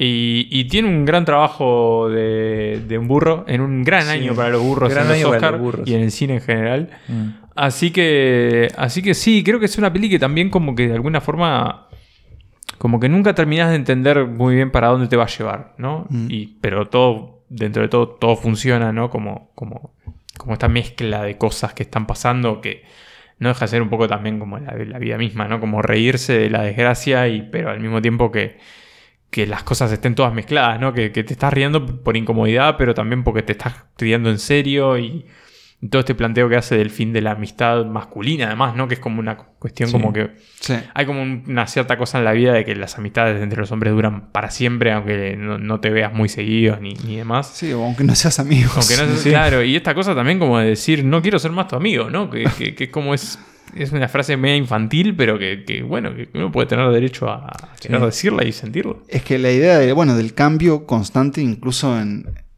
en una, una comunidad de personajes en donde lo que creo que los salva es la rutina, ¿no? Claro. Y es la idea de, bueno, las instituciones que estas personas se crean para, para lidiar con algo tan complejo que es el, vivir. Sí, y también tiene esa cosa del infierno en el pueblo chico, ¿no? Y los horrores medio que Sí. tolerados Bueno, y sostenidos personaje en el tiempo por Barrigón la sufre. Bueno, y, y el personaje de la hermana también. La hermana, que la hermana me parece buenísimo. increíble, Son muy interesantes los- todo lo que los rodea a ellos, e incluso hasta el otro nivel de personajes, los que atienden el bar y La lo- cartera. Los amigos de- los del músicos, bar. bueno, Sí. ah, la cartera cuando, cuando un poco Y- salen de Inishiren. Y tiene, sí. No, y, lo que tal vez no de- dijimos del todo, que esta idea de la, la propia guerra civil Mm. que sucede en paralelo, pero que a la vez es, es la- Sí, lo que es sucede entre ellos, ¿no? La Mm. división de dos facciones que antes parece que se querían, como era en la propia Irlanda, y que de, de un día al otro. Una peli que también ha sido, No. ahora que, que mencionás Irlanda, muy, muy criticada, eh, en Irlanda? particular Martin McDonagh, eh, porque de alguna forma él se vende como irlandés Sí, y no es- lo es, es más inglés en realidad Sí, que sí, otra sí, cosa. sí. Y Le- como también como le pelean la ciudadanía. Le pelean como, la bueno. ciudadanía y como esta cosa de, de usar, ¿no? Como ciertas cuestiones irlandesas, ¿no? Como medias estereotípicas, entre Sí, comillas. Desde la Guinness Como hasta- mal usadas, ¿no? Como de alguna forma te querés hacer irlandés y en realidad No estás haciendo cualquier cosa. Sí, sí. Como de alguna forma creo que también se le criticó en su momento con, Como tres anuncios, ¿no? Como Haces una cosa- película uruguaya y los uruguayos toman Claro, mate en pava. Como no terminas de entender qué, qué Claro. estás contando. ¿no? Pero creo que McDonald's también juega para. juega para el oeste, ¿no? O sea. Sí, Obvio. Que a mí de McDonald's me gusta muchísimo porque es capaz de, de- de- para mí, de, plantar con una pequeña semilla como un, esto, un universo que se expande y se expande, pasan esto, pasan tres anuncios, pasan brujas. Eh, y bueno, es uno de los tipos más eh, aclamados del teatro londinense hoy, ¿no? Uno de los más importantes del mundo. Sí, creo que eso permea en, su- Mm. en sus películas, que también me pasa que a veces le quiero. Visualmente- visualmente le quiero Son un, acotadas. le quiero pedir un poco más de lo que siento que se podría dar. Mm. Pero es nuestra medalla de bronce, Sí. eh, los espíritus de la isla. Así que seguimos afín al proyecto Sí. McDonald's. ¿Se gana algo? Bueno, Para eh, mí puede si ganar me guion. sí, Sería una eh, lástima que esta película se fuera con las manos. Puede ganar guion Yo- original. Creo que lo va a terminar ganando todo en todas partes. Mm. Por esa lógica habitual de, de que la Eh, que que gana lo mejor gana. película se lleva también el Oscar a mejor guion. Aunque cada vez están más repartidos los Oscars. Hay como una cosa de todos se llevan algo. ¿Y Farrell? Y Farrell Puede haber en su momento ahí, pensé ¿no? que tenía buenas chances. Ahora creo que en- la cosa está entre Fraser y Austin Butler. Pasa que The Whale no está como mejor película. Eso para mí le quita no mucho tiene nada. Sí, punto. pero Fraser. Brendan Fraser ha generado su, su narrativa triunfal.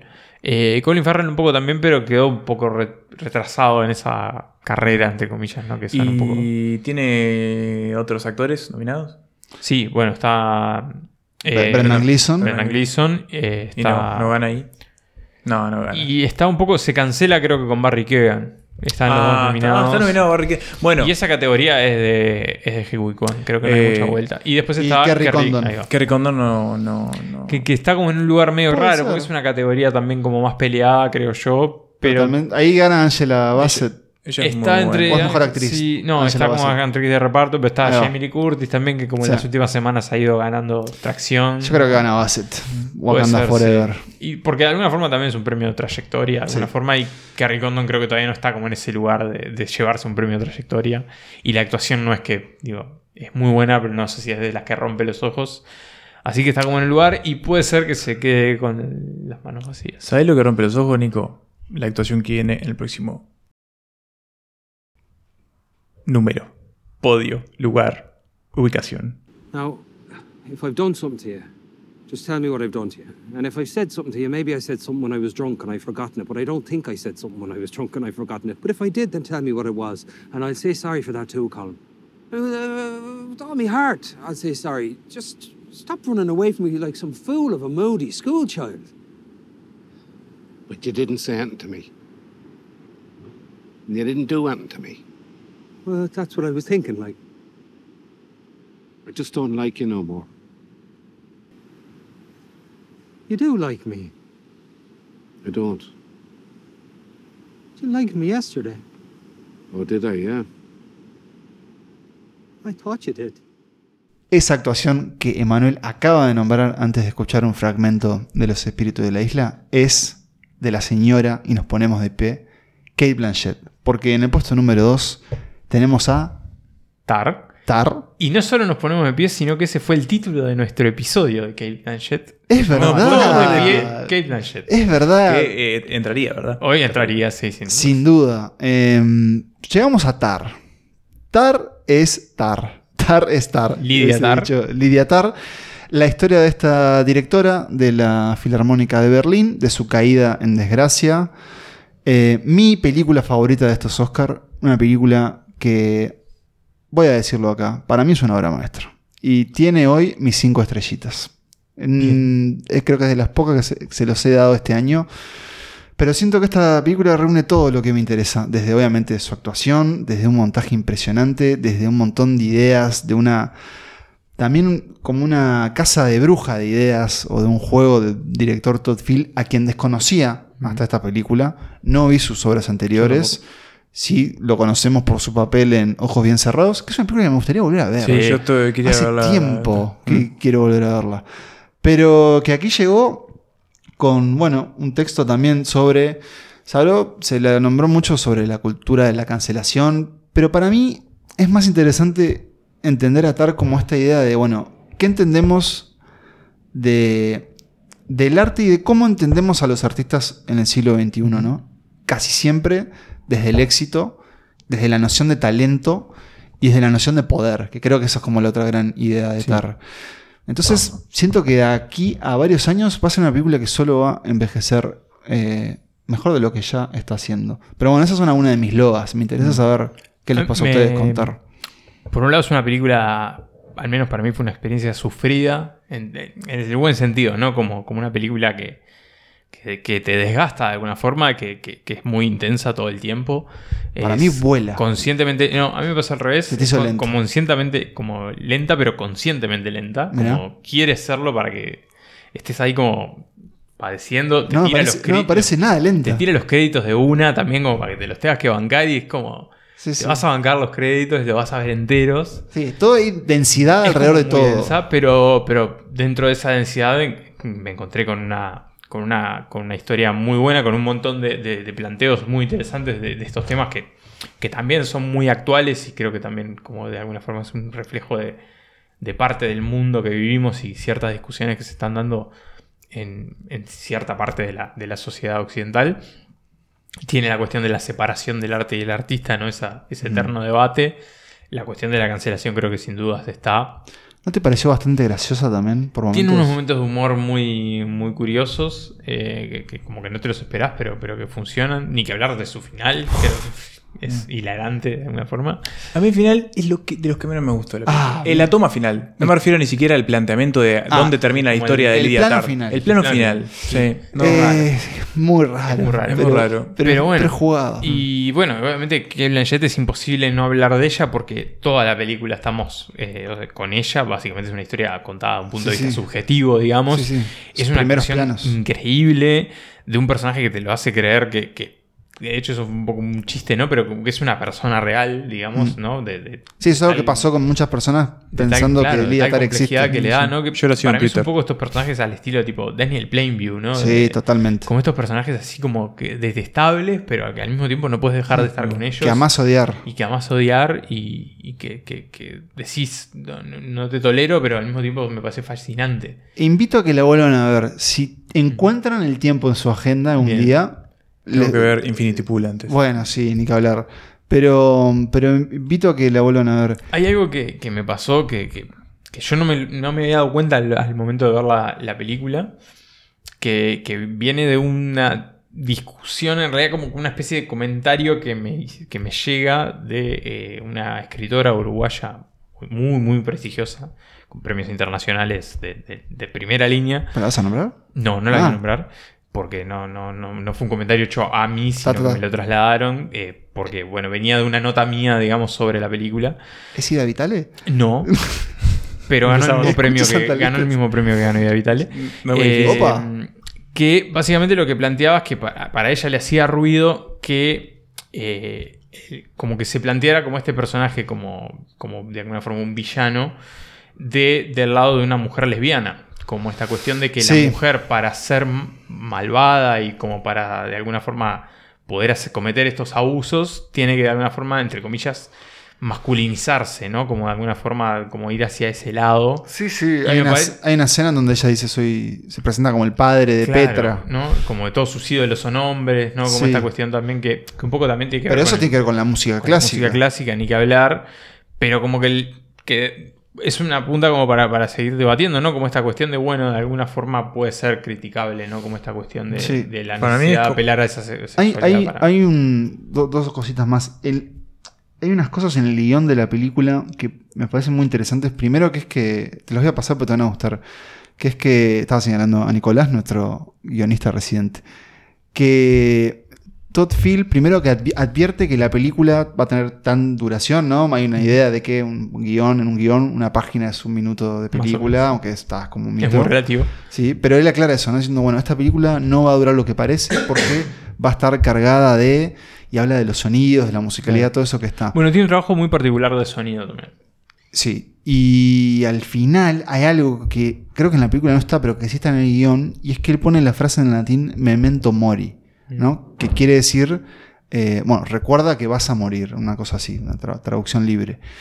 Y ahí creo que hay otra idea que está en Tar también, que no está tan en la superficie, pero que sí está muy subyacente, que es eso, ¿no? Como de. Lidia Tar lo que quiere ser es inmortal y no va a dejar que nada la detenga en eso. Y lo único que parece que va a ser lo que le arrastra a su final son sus propios fantasmas, porque también hay una película de fantasmas en el medio y, y este coqueteo que hace con el terror, no siento que... No sé, siento que es una película que va a estar bueno ver, por ejemplo, cuando el tipo haga un comentario arriba, ¿no? Diciendo, bueno, que, que creo que tampoco lo va a hacer porque a él no, Mm. No, le no interesa de eso, explicarla claro. tampoco. Y eso también me gusta esa osadía. Es que eso está, sí, eso está bueno, no hay que explicar todo, si no te diste jodete. La obra la no termina, la obra la termina Sí. según el Y espectador. ¿no? A mí, sí, eso es una cosa que más me gusta. O la cruz hay de género que hay en TAR. O sea, ¿cómo la definís? ¿Es un drama? Bueno, Mm. Es un ¿por qué? thriller. Porque hay. Es un thriller. Hay momentos de la película que se convierte en una, en una historia de terror. Cuando va a buscar a la chelista y se mete en esa casa de ocupas y de repente no hay nada, y dice, pero la chelista, ¿dónde vive? ¿Quién es la chelista? ¿Qué es esto? ¿Quién- ¿Qué es ese perro? Eh, es producto de que ella está totalmente trastornada. Bueno, vos- creo que vos me decías vos, Pablo, que hay un momento de una escena aparece Hay tipo, una figura, una una mujer que figura no es. que ya a mí se me escapó Sí, sí. completamente. No, yo lo vi en internet. Eh, para mí, ah, obviamente es un estudio de personaje fascinante. Es la prueba de que Kate Blanchett es una de las mejores actrices de la historia. Punto. Eh, va a estar dentro de 300 años cuando quizás el cine ya no exista y se pase raya y digan había un invento o había algo que la gente, los humanos, miraban en pantallas gigantes en salas. Eh, había algunas personas que se destacaban. Kate Blanchett va a ser una de las cinco, seguramente, mujeres a las que, de las que hablen. Eh, y, y es eso, me parece que es como... Es impresionante lo, lo- lo- que hace ella. El tema del- de, mm, de esto del- de, de la crítica que vos decías, Nico, quizás puede ir por el lado de que, que el poder no hay manera humana de, Que no te de abrazarse él sin Bueno, corromper. no, claro, sin duda. y sea la persona que sea, termina, Sí, termina, se- se termina contaminando. En algún punto, hasta quizás hasta involuntariamente terminás eh, Sí, claro. destrozando a alguien. Y no es el caso de Liatar porque no lo hace de manera involuntaria, ¿no? No. Eh, pero, pero puede ser que vaya por ahí, ¿no? Por, por esa idea. Eh, hay también, igual, obviamente, la, la figura de, de- de Kate Blanchett se lleva todas las miradas, pero tiene muy buenos apoyos. Eh, Nina Hoss, Nina Hoss es- Noem- Noemí Marlán. tiene, para empezar, esos como dos contrapesos en su historia que, que son increíbles, son dos actrices alemana, francesa, respectivamente, que, que son buenísimas, pero también, no sé, pienso en el... Mark Strong, con una Sí, gran peluca. Pero pienso en el veterano que ella Sí, básicamente fuerza a retirarse. Hay también hay algo en, en- en los contrapuntos que este personaje logra con su universo que lo hacen todavía más rico. Y es una película, perdón, so- sobre el control y que a la vez siento que por cómo está hecha, también se siente una película como que todo está bajo control, ¿no? Sí, o sea, como que cada decisión es milimétricamente eh, concebida para que esta película sea así. Hace tiempo que no veía algo así también, me parece, ¿no? Como que no... Hoy en, en el grupo, que de nuevo al final explicaremos mejor cómo ingresar, eh, alguien mencionaba Whiplash eh, como, como ciertos paralelismos. Yo no lo veo tan así, pero también sí entiendo que es eso, ¿no? La obsesión de ser el mejor. Pero no lo había visto contado de, de una forma como en Tar. Como que no le puedo encontrar todavía una pareja, una, Una hermana tan, tan inmediata. Y pero mí, sí, y, y algo que de un poco también lo, lo- lo fuimos sobrevolando. eh, para mí, lo que, uno de sus grandes méritos es que no toma postura, ¿no? Digamos, de Mm. alguna forma plantea todo el debate, pero después la decisión la tomas vos, y creo que eso es uno también de los grandes méritos, sobre todo en, una- en un momento donde todo parece tener que estar explicado Sí. y detallado y aclarado, ¿no? Y, y está lleno de notas por ahí del final explicado de todas las películas, ¿no? Y como, bueno, no, no todo tiene que estar explicado porque un poco nosotros también tenemos que hacer, dar lo nuestro para, para que la obra termine de cerrar. ¿Creen que va a ganar, le va a ganar Kate a Michelle? Y a mí, o- sea, Estaría bien. me gustaría. Porque Estaría muy bien. Creo que hasta incluso la propia Blanchett dijo como que no quiere ganar. Ella no quiere ganar más. Eh, quiere que gane Michelle. Así que es como un poco peculiar. Pero, pero bueno, sí, estaría muy bien que lo gane, pero creo que se va a quedar al final sin, sin nada, lamentablemente. Time is the thing. Time is, is the essential piece of uh, interpretation. You cannot start without me. See, I start the clock. You know, my left hand, it shapes, but my right hand, the second hand, marks time and moves it forward. However, unlike a clock, sometimes my second hand stops, which means that time stops. Now, the illusion is that, like you, I'm responding to the orchestra in real time, making the decision about the right moment to restart the thing or reset it or throw time out the window altogether. The reality is that right from the very beginning, I know precisely what time it is and the exact moment that you and I will arrive at our destination together. En los últimos tiempos, en los últimos años, en particular eh, quizás post pandemia, hay un montón de, de cineastas, de directores que, bueno, decidieron mirar al cine con otros ojos o reevaluar su vínculo con el cine y un poco contar la historia de sus vínculos o qué les pasa con, con el, con el séptimo arte. Y en el caso particular del el señor Steven Spielberg, decidió contar su historia con el cine de un modo casi autobiográfico, conociendo un poco después su, su vida y los datos de, de su historia, uno se encuentra con que casi que es una recreación uno a uno con nombres cambiados simplemente. Y eso es The Fablemans, esta historia familiar, pero también de un, amor con el cine, de un muchacho que, que, bueno, que básicamente se encuentra que ese va a ser el camino de su vida y va a hacer lo que pueda para que eso efectivamente sea a lo que se consagre. Y está hecho de una forma muy tierna, muy emocional, muy encantadora, muy bien actuada, muy bien filmada, muy bien hecha a nivel general. Y ese es el puesto número uno de esta lista de las nominadas de los Oscars 2023 de Santas Listas. Es, por lo tanto, y así lo podemos decir, nuestra película favorita de estos Oscars. Felicitaciones a Sammy Fableman, a sus padres, al tío, a sus hermanas y al señor Steven Spielberg, que una vez más eh, se robó nuestro corazón. Mm. Y aquí, aquí lo tiene, aquí los tiene, eh, señor Spielberg, Spielbergo. Eh, lo hizo de nuevo. Sí, lo hizo de nuevo. no ¿Y vos, esperaba- qué? y vos, Emanuel, sos parte responsable también. Porque, Bueno, los tres. Pero es cierto que Pero es mi favorita. de los Oscar.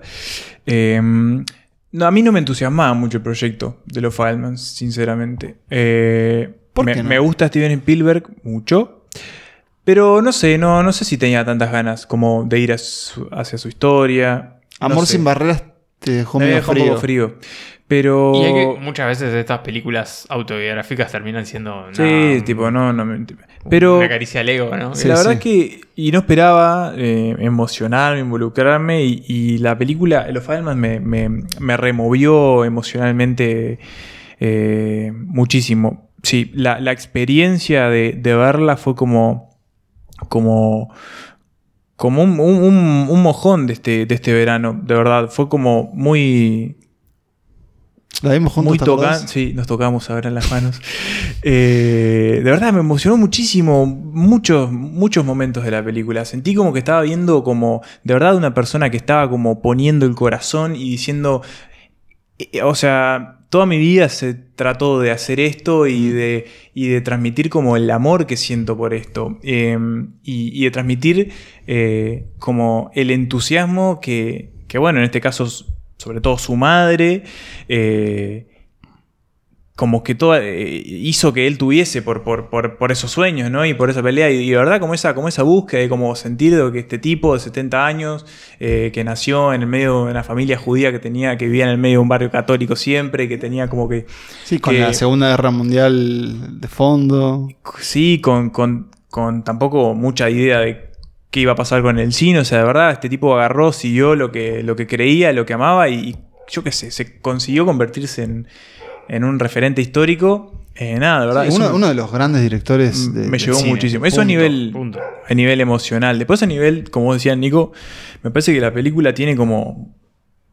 O sea, es una película que es difícil como catalogar en sus actos porque como que va navegando entre la adolescencia de, de- de Sam Feldman. Sí, primero en su infancia, después Sí. en su adolescencia y con el foco del divorcio de sus padres como, Sí.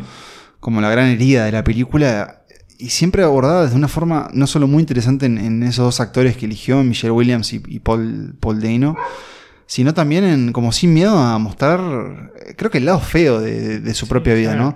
¿no? La escena en donde él eh, los padres básicamente revelan que se van a divorciar y la familia está en plena crisis y él se imagina en el espejo filmando eso. Es impresionante. Sí, sí, sí. Y bueno, y el cine, ¿no? Como, como a- a- que esto lo, lo, lo, lo hablamos con Nico cuando la vimos, porque claro, acabamos de ver Babylon, ¿no? Claro. Y era como el, el Sí, cine como ahí. máquina y como, como gran Sí. industria de forma. Y como el industria cine- de vicios. Claro, y acá el cine eh, se mete en la intimidad, en la casa, y es cómo a partir del cine también eh, él puede, por ejemplo, procesar un, Sí, dato muy de importante de defensa, su vida. Sí. Después se defiende cómo se defiende a partir del cine de los bullies. Eh, no sé, está como el cine como, como hacedor también de- del el rumbo hacia donde va su vida. Mm. Ahí la película está, al final, aparece en, en los agradecimientos, o más bien está dedicada a sus padres, ¿no?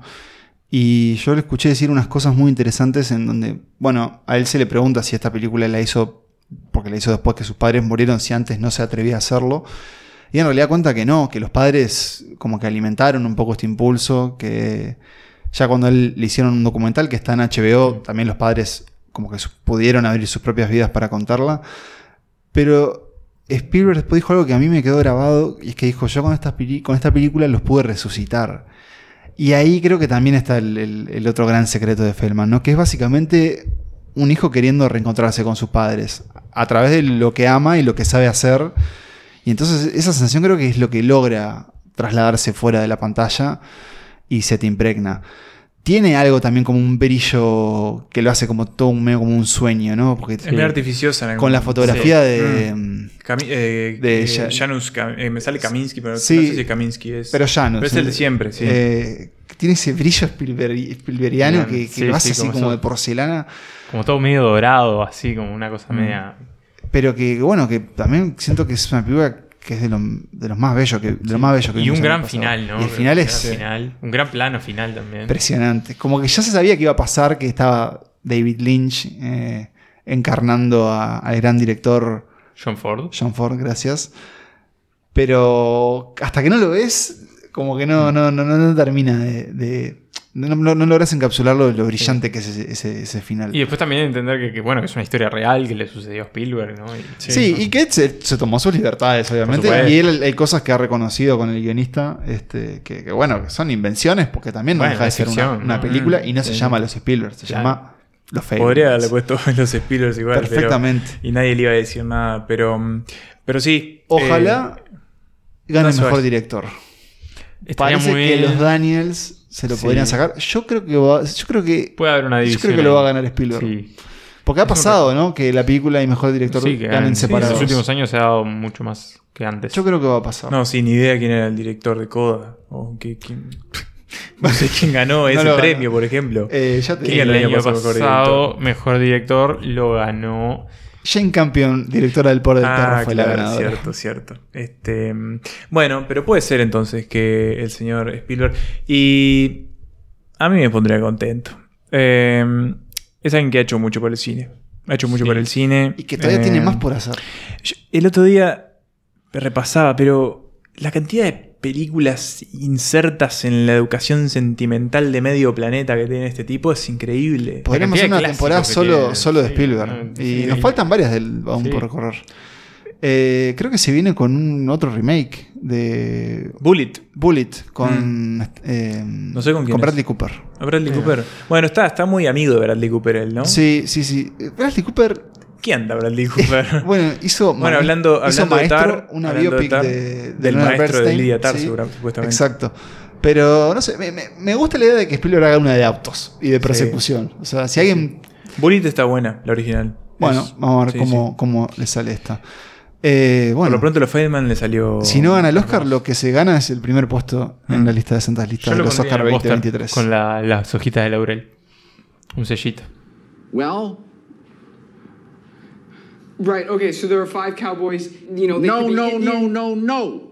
Where's the goddamn horizon? Um, it's it's there. Where? At the top of the painting. All right, get over here.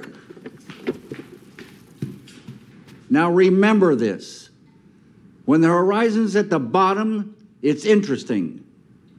When the horizon's at the top, it's interesting. When the horizon's in the middle, it's boring as shit. Now, good luck to you. And get the fuck out of my office. Nicolás, Pablo Estarico, eh, llegó el momento de repasar la lista de las 10 películas este, rankeadas según orden preferencia por santas listas.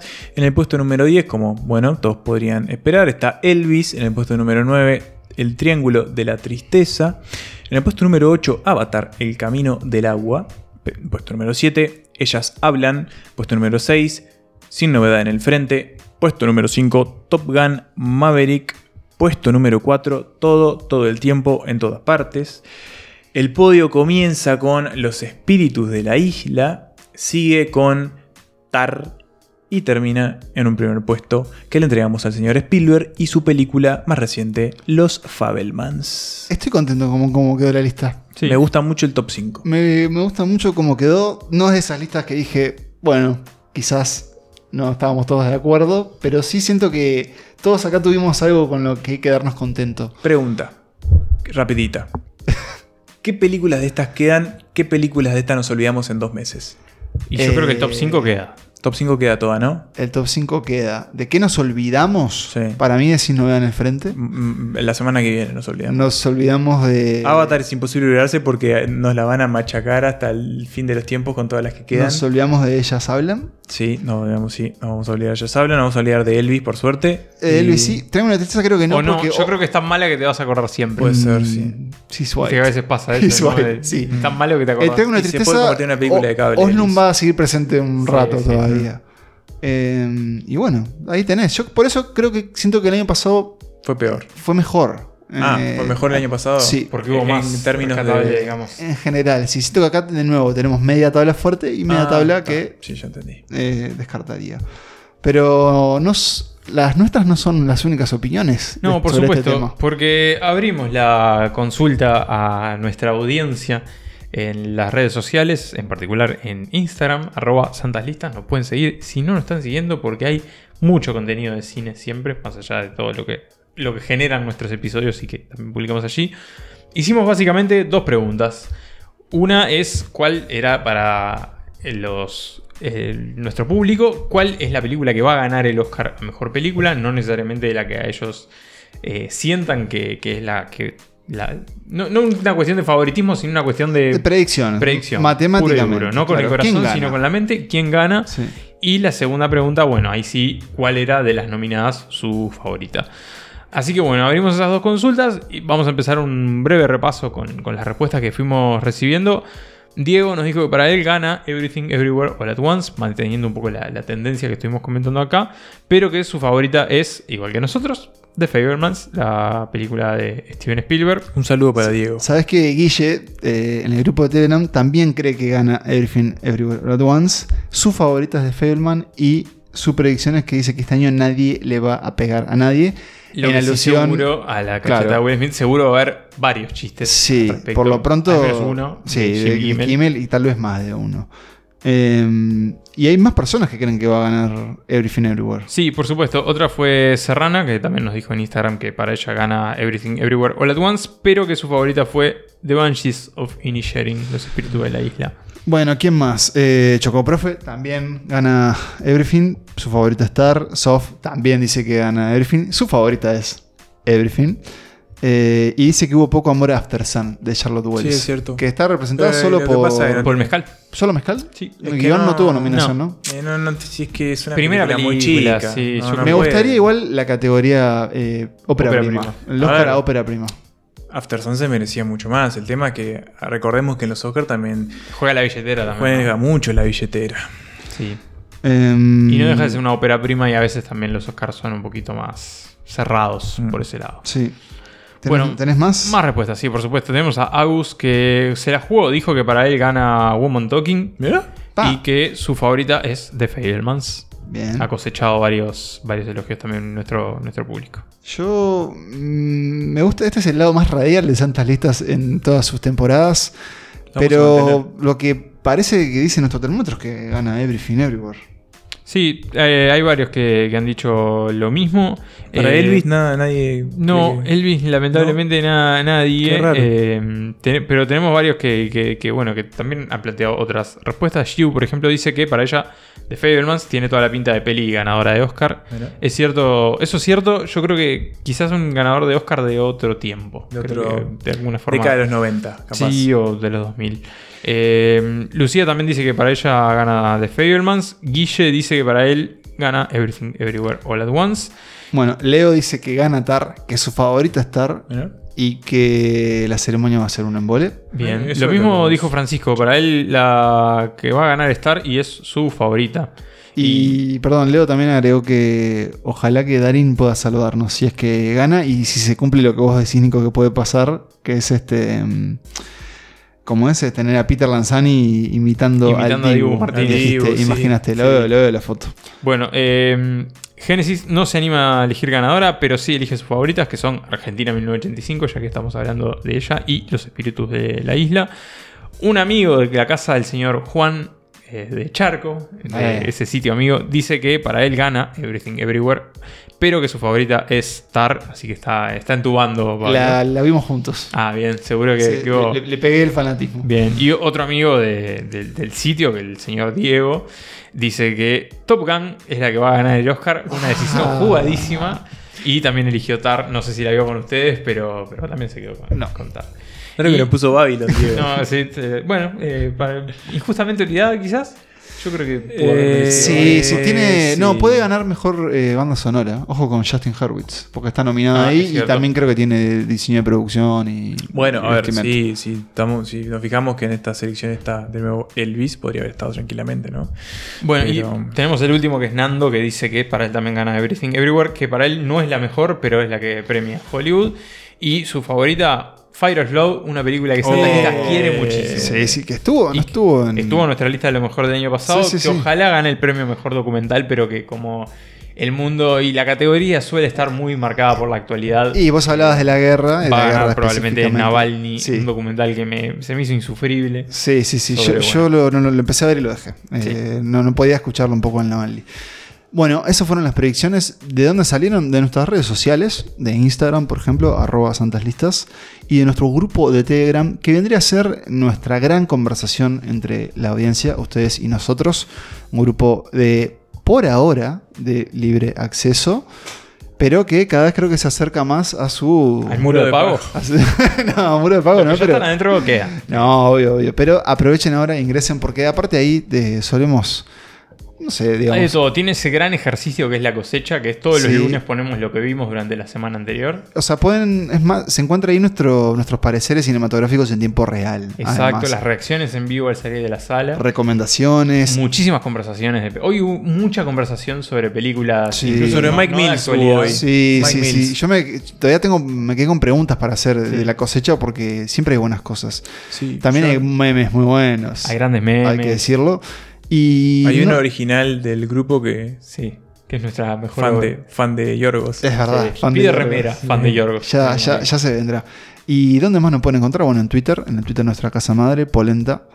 Eh, ¿Dónde más? En nuestras redes sociales personales. Por supuesto, en Letterboxd también. En Letterboxd. Las listas siempre están actualizadas ahí. Van a la cuenta de Santas Listas, entran a listas y ahí van a encontrar el archivo de episodios, básicamente, publicado allí. También tenemos cuentas personales, con mayor o menor uso en caso de cada uno. Eh, yo este año me metí en. Ah, Letterboxd decís, no, Sí. no, no, no vayan a la mía. No, vos estás activo ahora, Nico. Sí, este año me, puse como Yo no, pero, pero estoy ahí, estoy, estoy leyendo. Yo el otro día te- tuve que esperar en el shopping y a que una persona cercana efectuara una compra y me puse a leer reseñas falopa y Sí, es un buen lugar para leer es- reseñas es- falopa. Había un- mucha cocaine bear. Es un gran lugar y como muy buenas sensaciones siempre. Pará, y si están escuchando esto, porque es miércoles, hoy podría haber llegado a sus casillas la newsletter de Santa Lista, que va a volver y va a volver con los episodios. Si no están suscriptos, eh, bueno, suscríbanse. Sí, lo van a encontrar todo en los links que están debajo de la descripción del episodio si nos están escuchando en alguna plataforma como Spotify. O también en nuestra cuenta de Instagram, en nuestra biografía, van a encontrar ahí un enlace que los va a llevar a básicamente la- el multiverso Santas Listas, ¿no? Como todos los portales que se van abriendo a los distintos lugares donde estamos. Así que por ahí también van a encontrar el camino. Y nos van a poder volver a escuchar en dos semanas cuando volvamos con nuestro próximo episodio, que ya les vamos a adelantar de qué va. Sí. ¿Y de qué va, muchachos? Va de. eh, vamos a decir que es una nueva franquicia que abrimos en, en el, en el SLCU, eh. ¿no? El Santas Listas Cinematic Universe, que es la franquicia Jodidos en, ¿no? Que inauguramos en biomas, Cuando las cosas no salen No bien, o más bien salen muy mal. Claro, que el año pasado la inauguramos con Jodidos en el Campo, venimos a decir un gran episodio de la temporada pasada. ¿Y ahora? Y ahora nos vamos a. En realidad no es a un lugar particular, sino a un, llamémosle, un estado. Un estadio, estatus, incluso. Un estatus. Que es las vacaciones. Jodidos en las vacaciones. Sí. Será nuestro próximo episodio. ¿Aparecerá Titanic? ¿Aparecerá quién sabe? Todo puede pasar. Sea en la playa, sea en la montaña, sea en el bosque, Si sea la vacación donde es una sea. mierda, puede ser parte del episodio. Exacto, ya lo dijo Videomatch, las peores vacaciones de tu vida, bueno, jodidos en las vacaciones. Si tienen recomendaciones, las pueden hacer. Quizás algunas hasta se cuelen en nuestra selección final. Pero para eso van a tener que escuchar en dos miércoles a partir de hoy, si están escuchando en el día del estreno. Me quedé sin aire, señores, y me quedé sin agradecimientos, porque no tengo nada más que decirles que gracias y que es un placer volver y que hay Santa Lista para rato. Me pliego a lo vertido y mm, agradezco mucho el espacio, como siempre. Gracias por dejarme entrar. Como año a año, episodio a episodio. Repito los agradecimientos, por supuesto, en este comienzo de la séptima temporada ya de Santas Listas. ¿Quién le hubiera dicho ya cuando, cuando nos juntábamos a tomar café en nuestro trabajo y a hablar de películas? Que bueno, que haríamos siete temporadas de este podcast. Quedan, por supuesto, siempre la puerta está abierta a seguir varios años más y yo creo que va a suceder. Así que bueno, empezamos una nueva temporada, empezamos con los Oscars como ya se está haciendo costumbre, un episodio que suele estar entre lo más escuchado y que bueno, más allá de que tiene una cierta fecha de caducidad, creo que también está bueno revisitarlos con el paso del tiempo y decir, mira lo que decían en este momento, qué disparate y cómo han ido evo- evolucionando las, Películas. Así que bueno, un año más para hablar de cine. Se viene toda una temporada por delante donde vamos a estar haciendo un poco de todo, como siempre, porque Santas Listas es, es muy variado, es muy diverso. No le asco a nada y bueno, así que lo iremos develando eh, este año a medida que vayan pasando las semanas irán surgiendo los temas y este año los queremos tener a ustedes también más cerca recibiendo propuestas, recibiendo películas y demás. Así que bueno, esperamos que se sumen un año más al viaje. Nos vemos en el próximo episodio, nos escuchamos en el próximo episodio. Que viva el cine.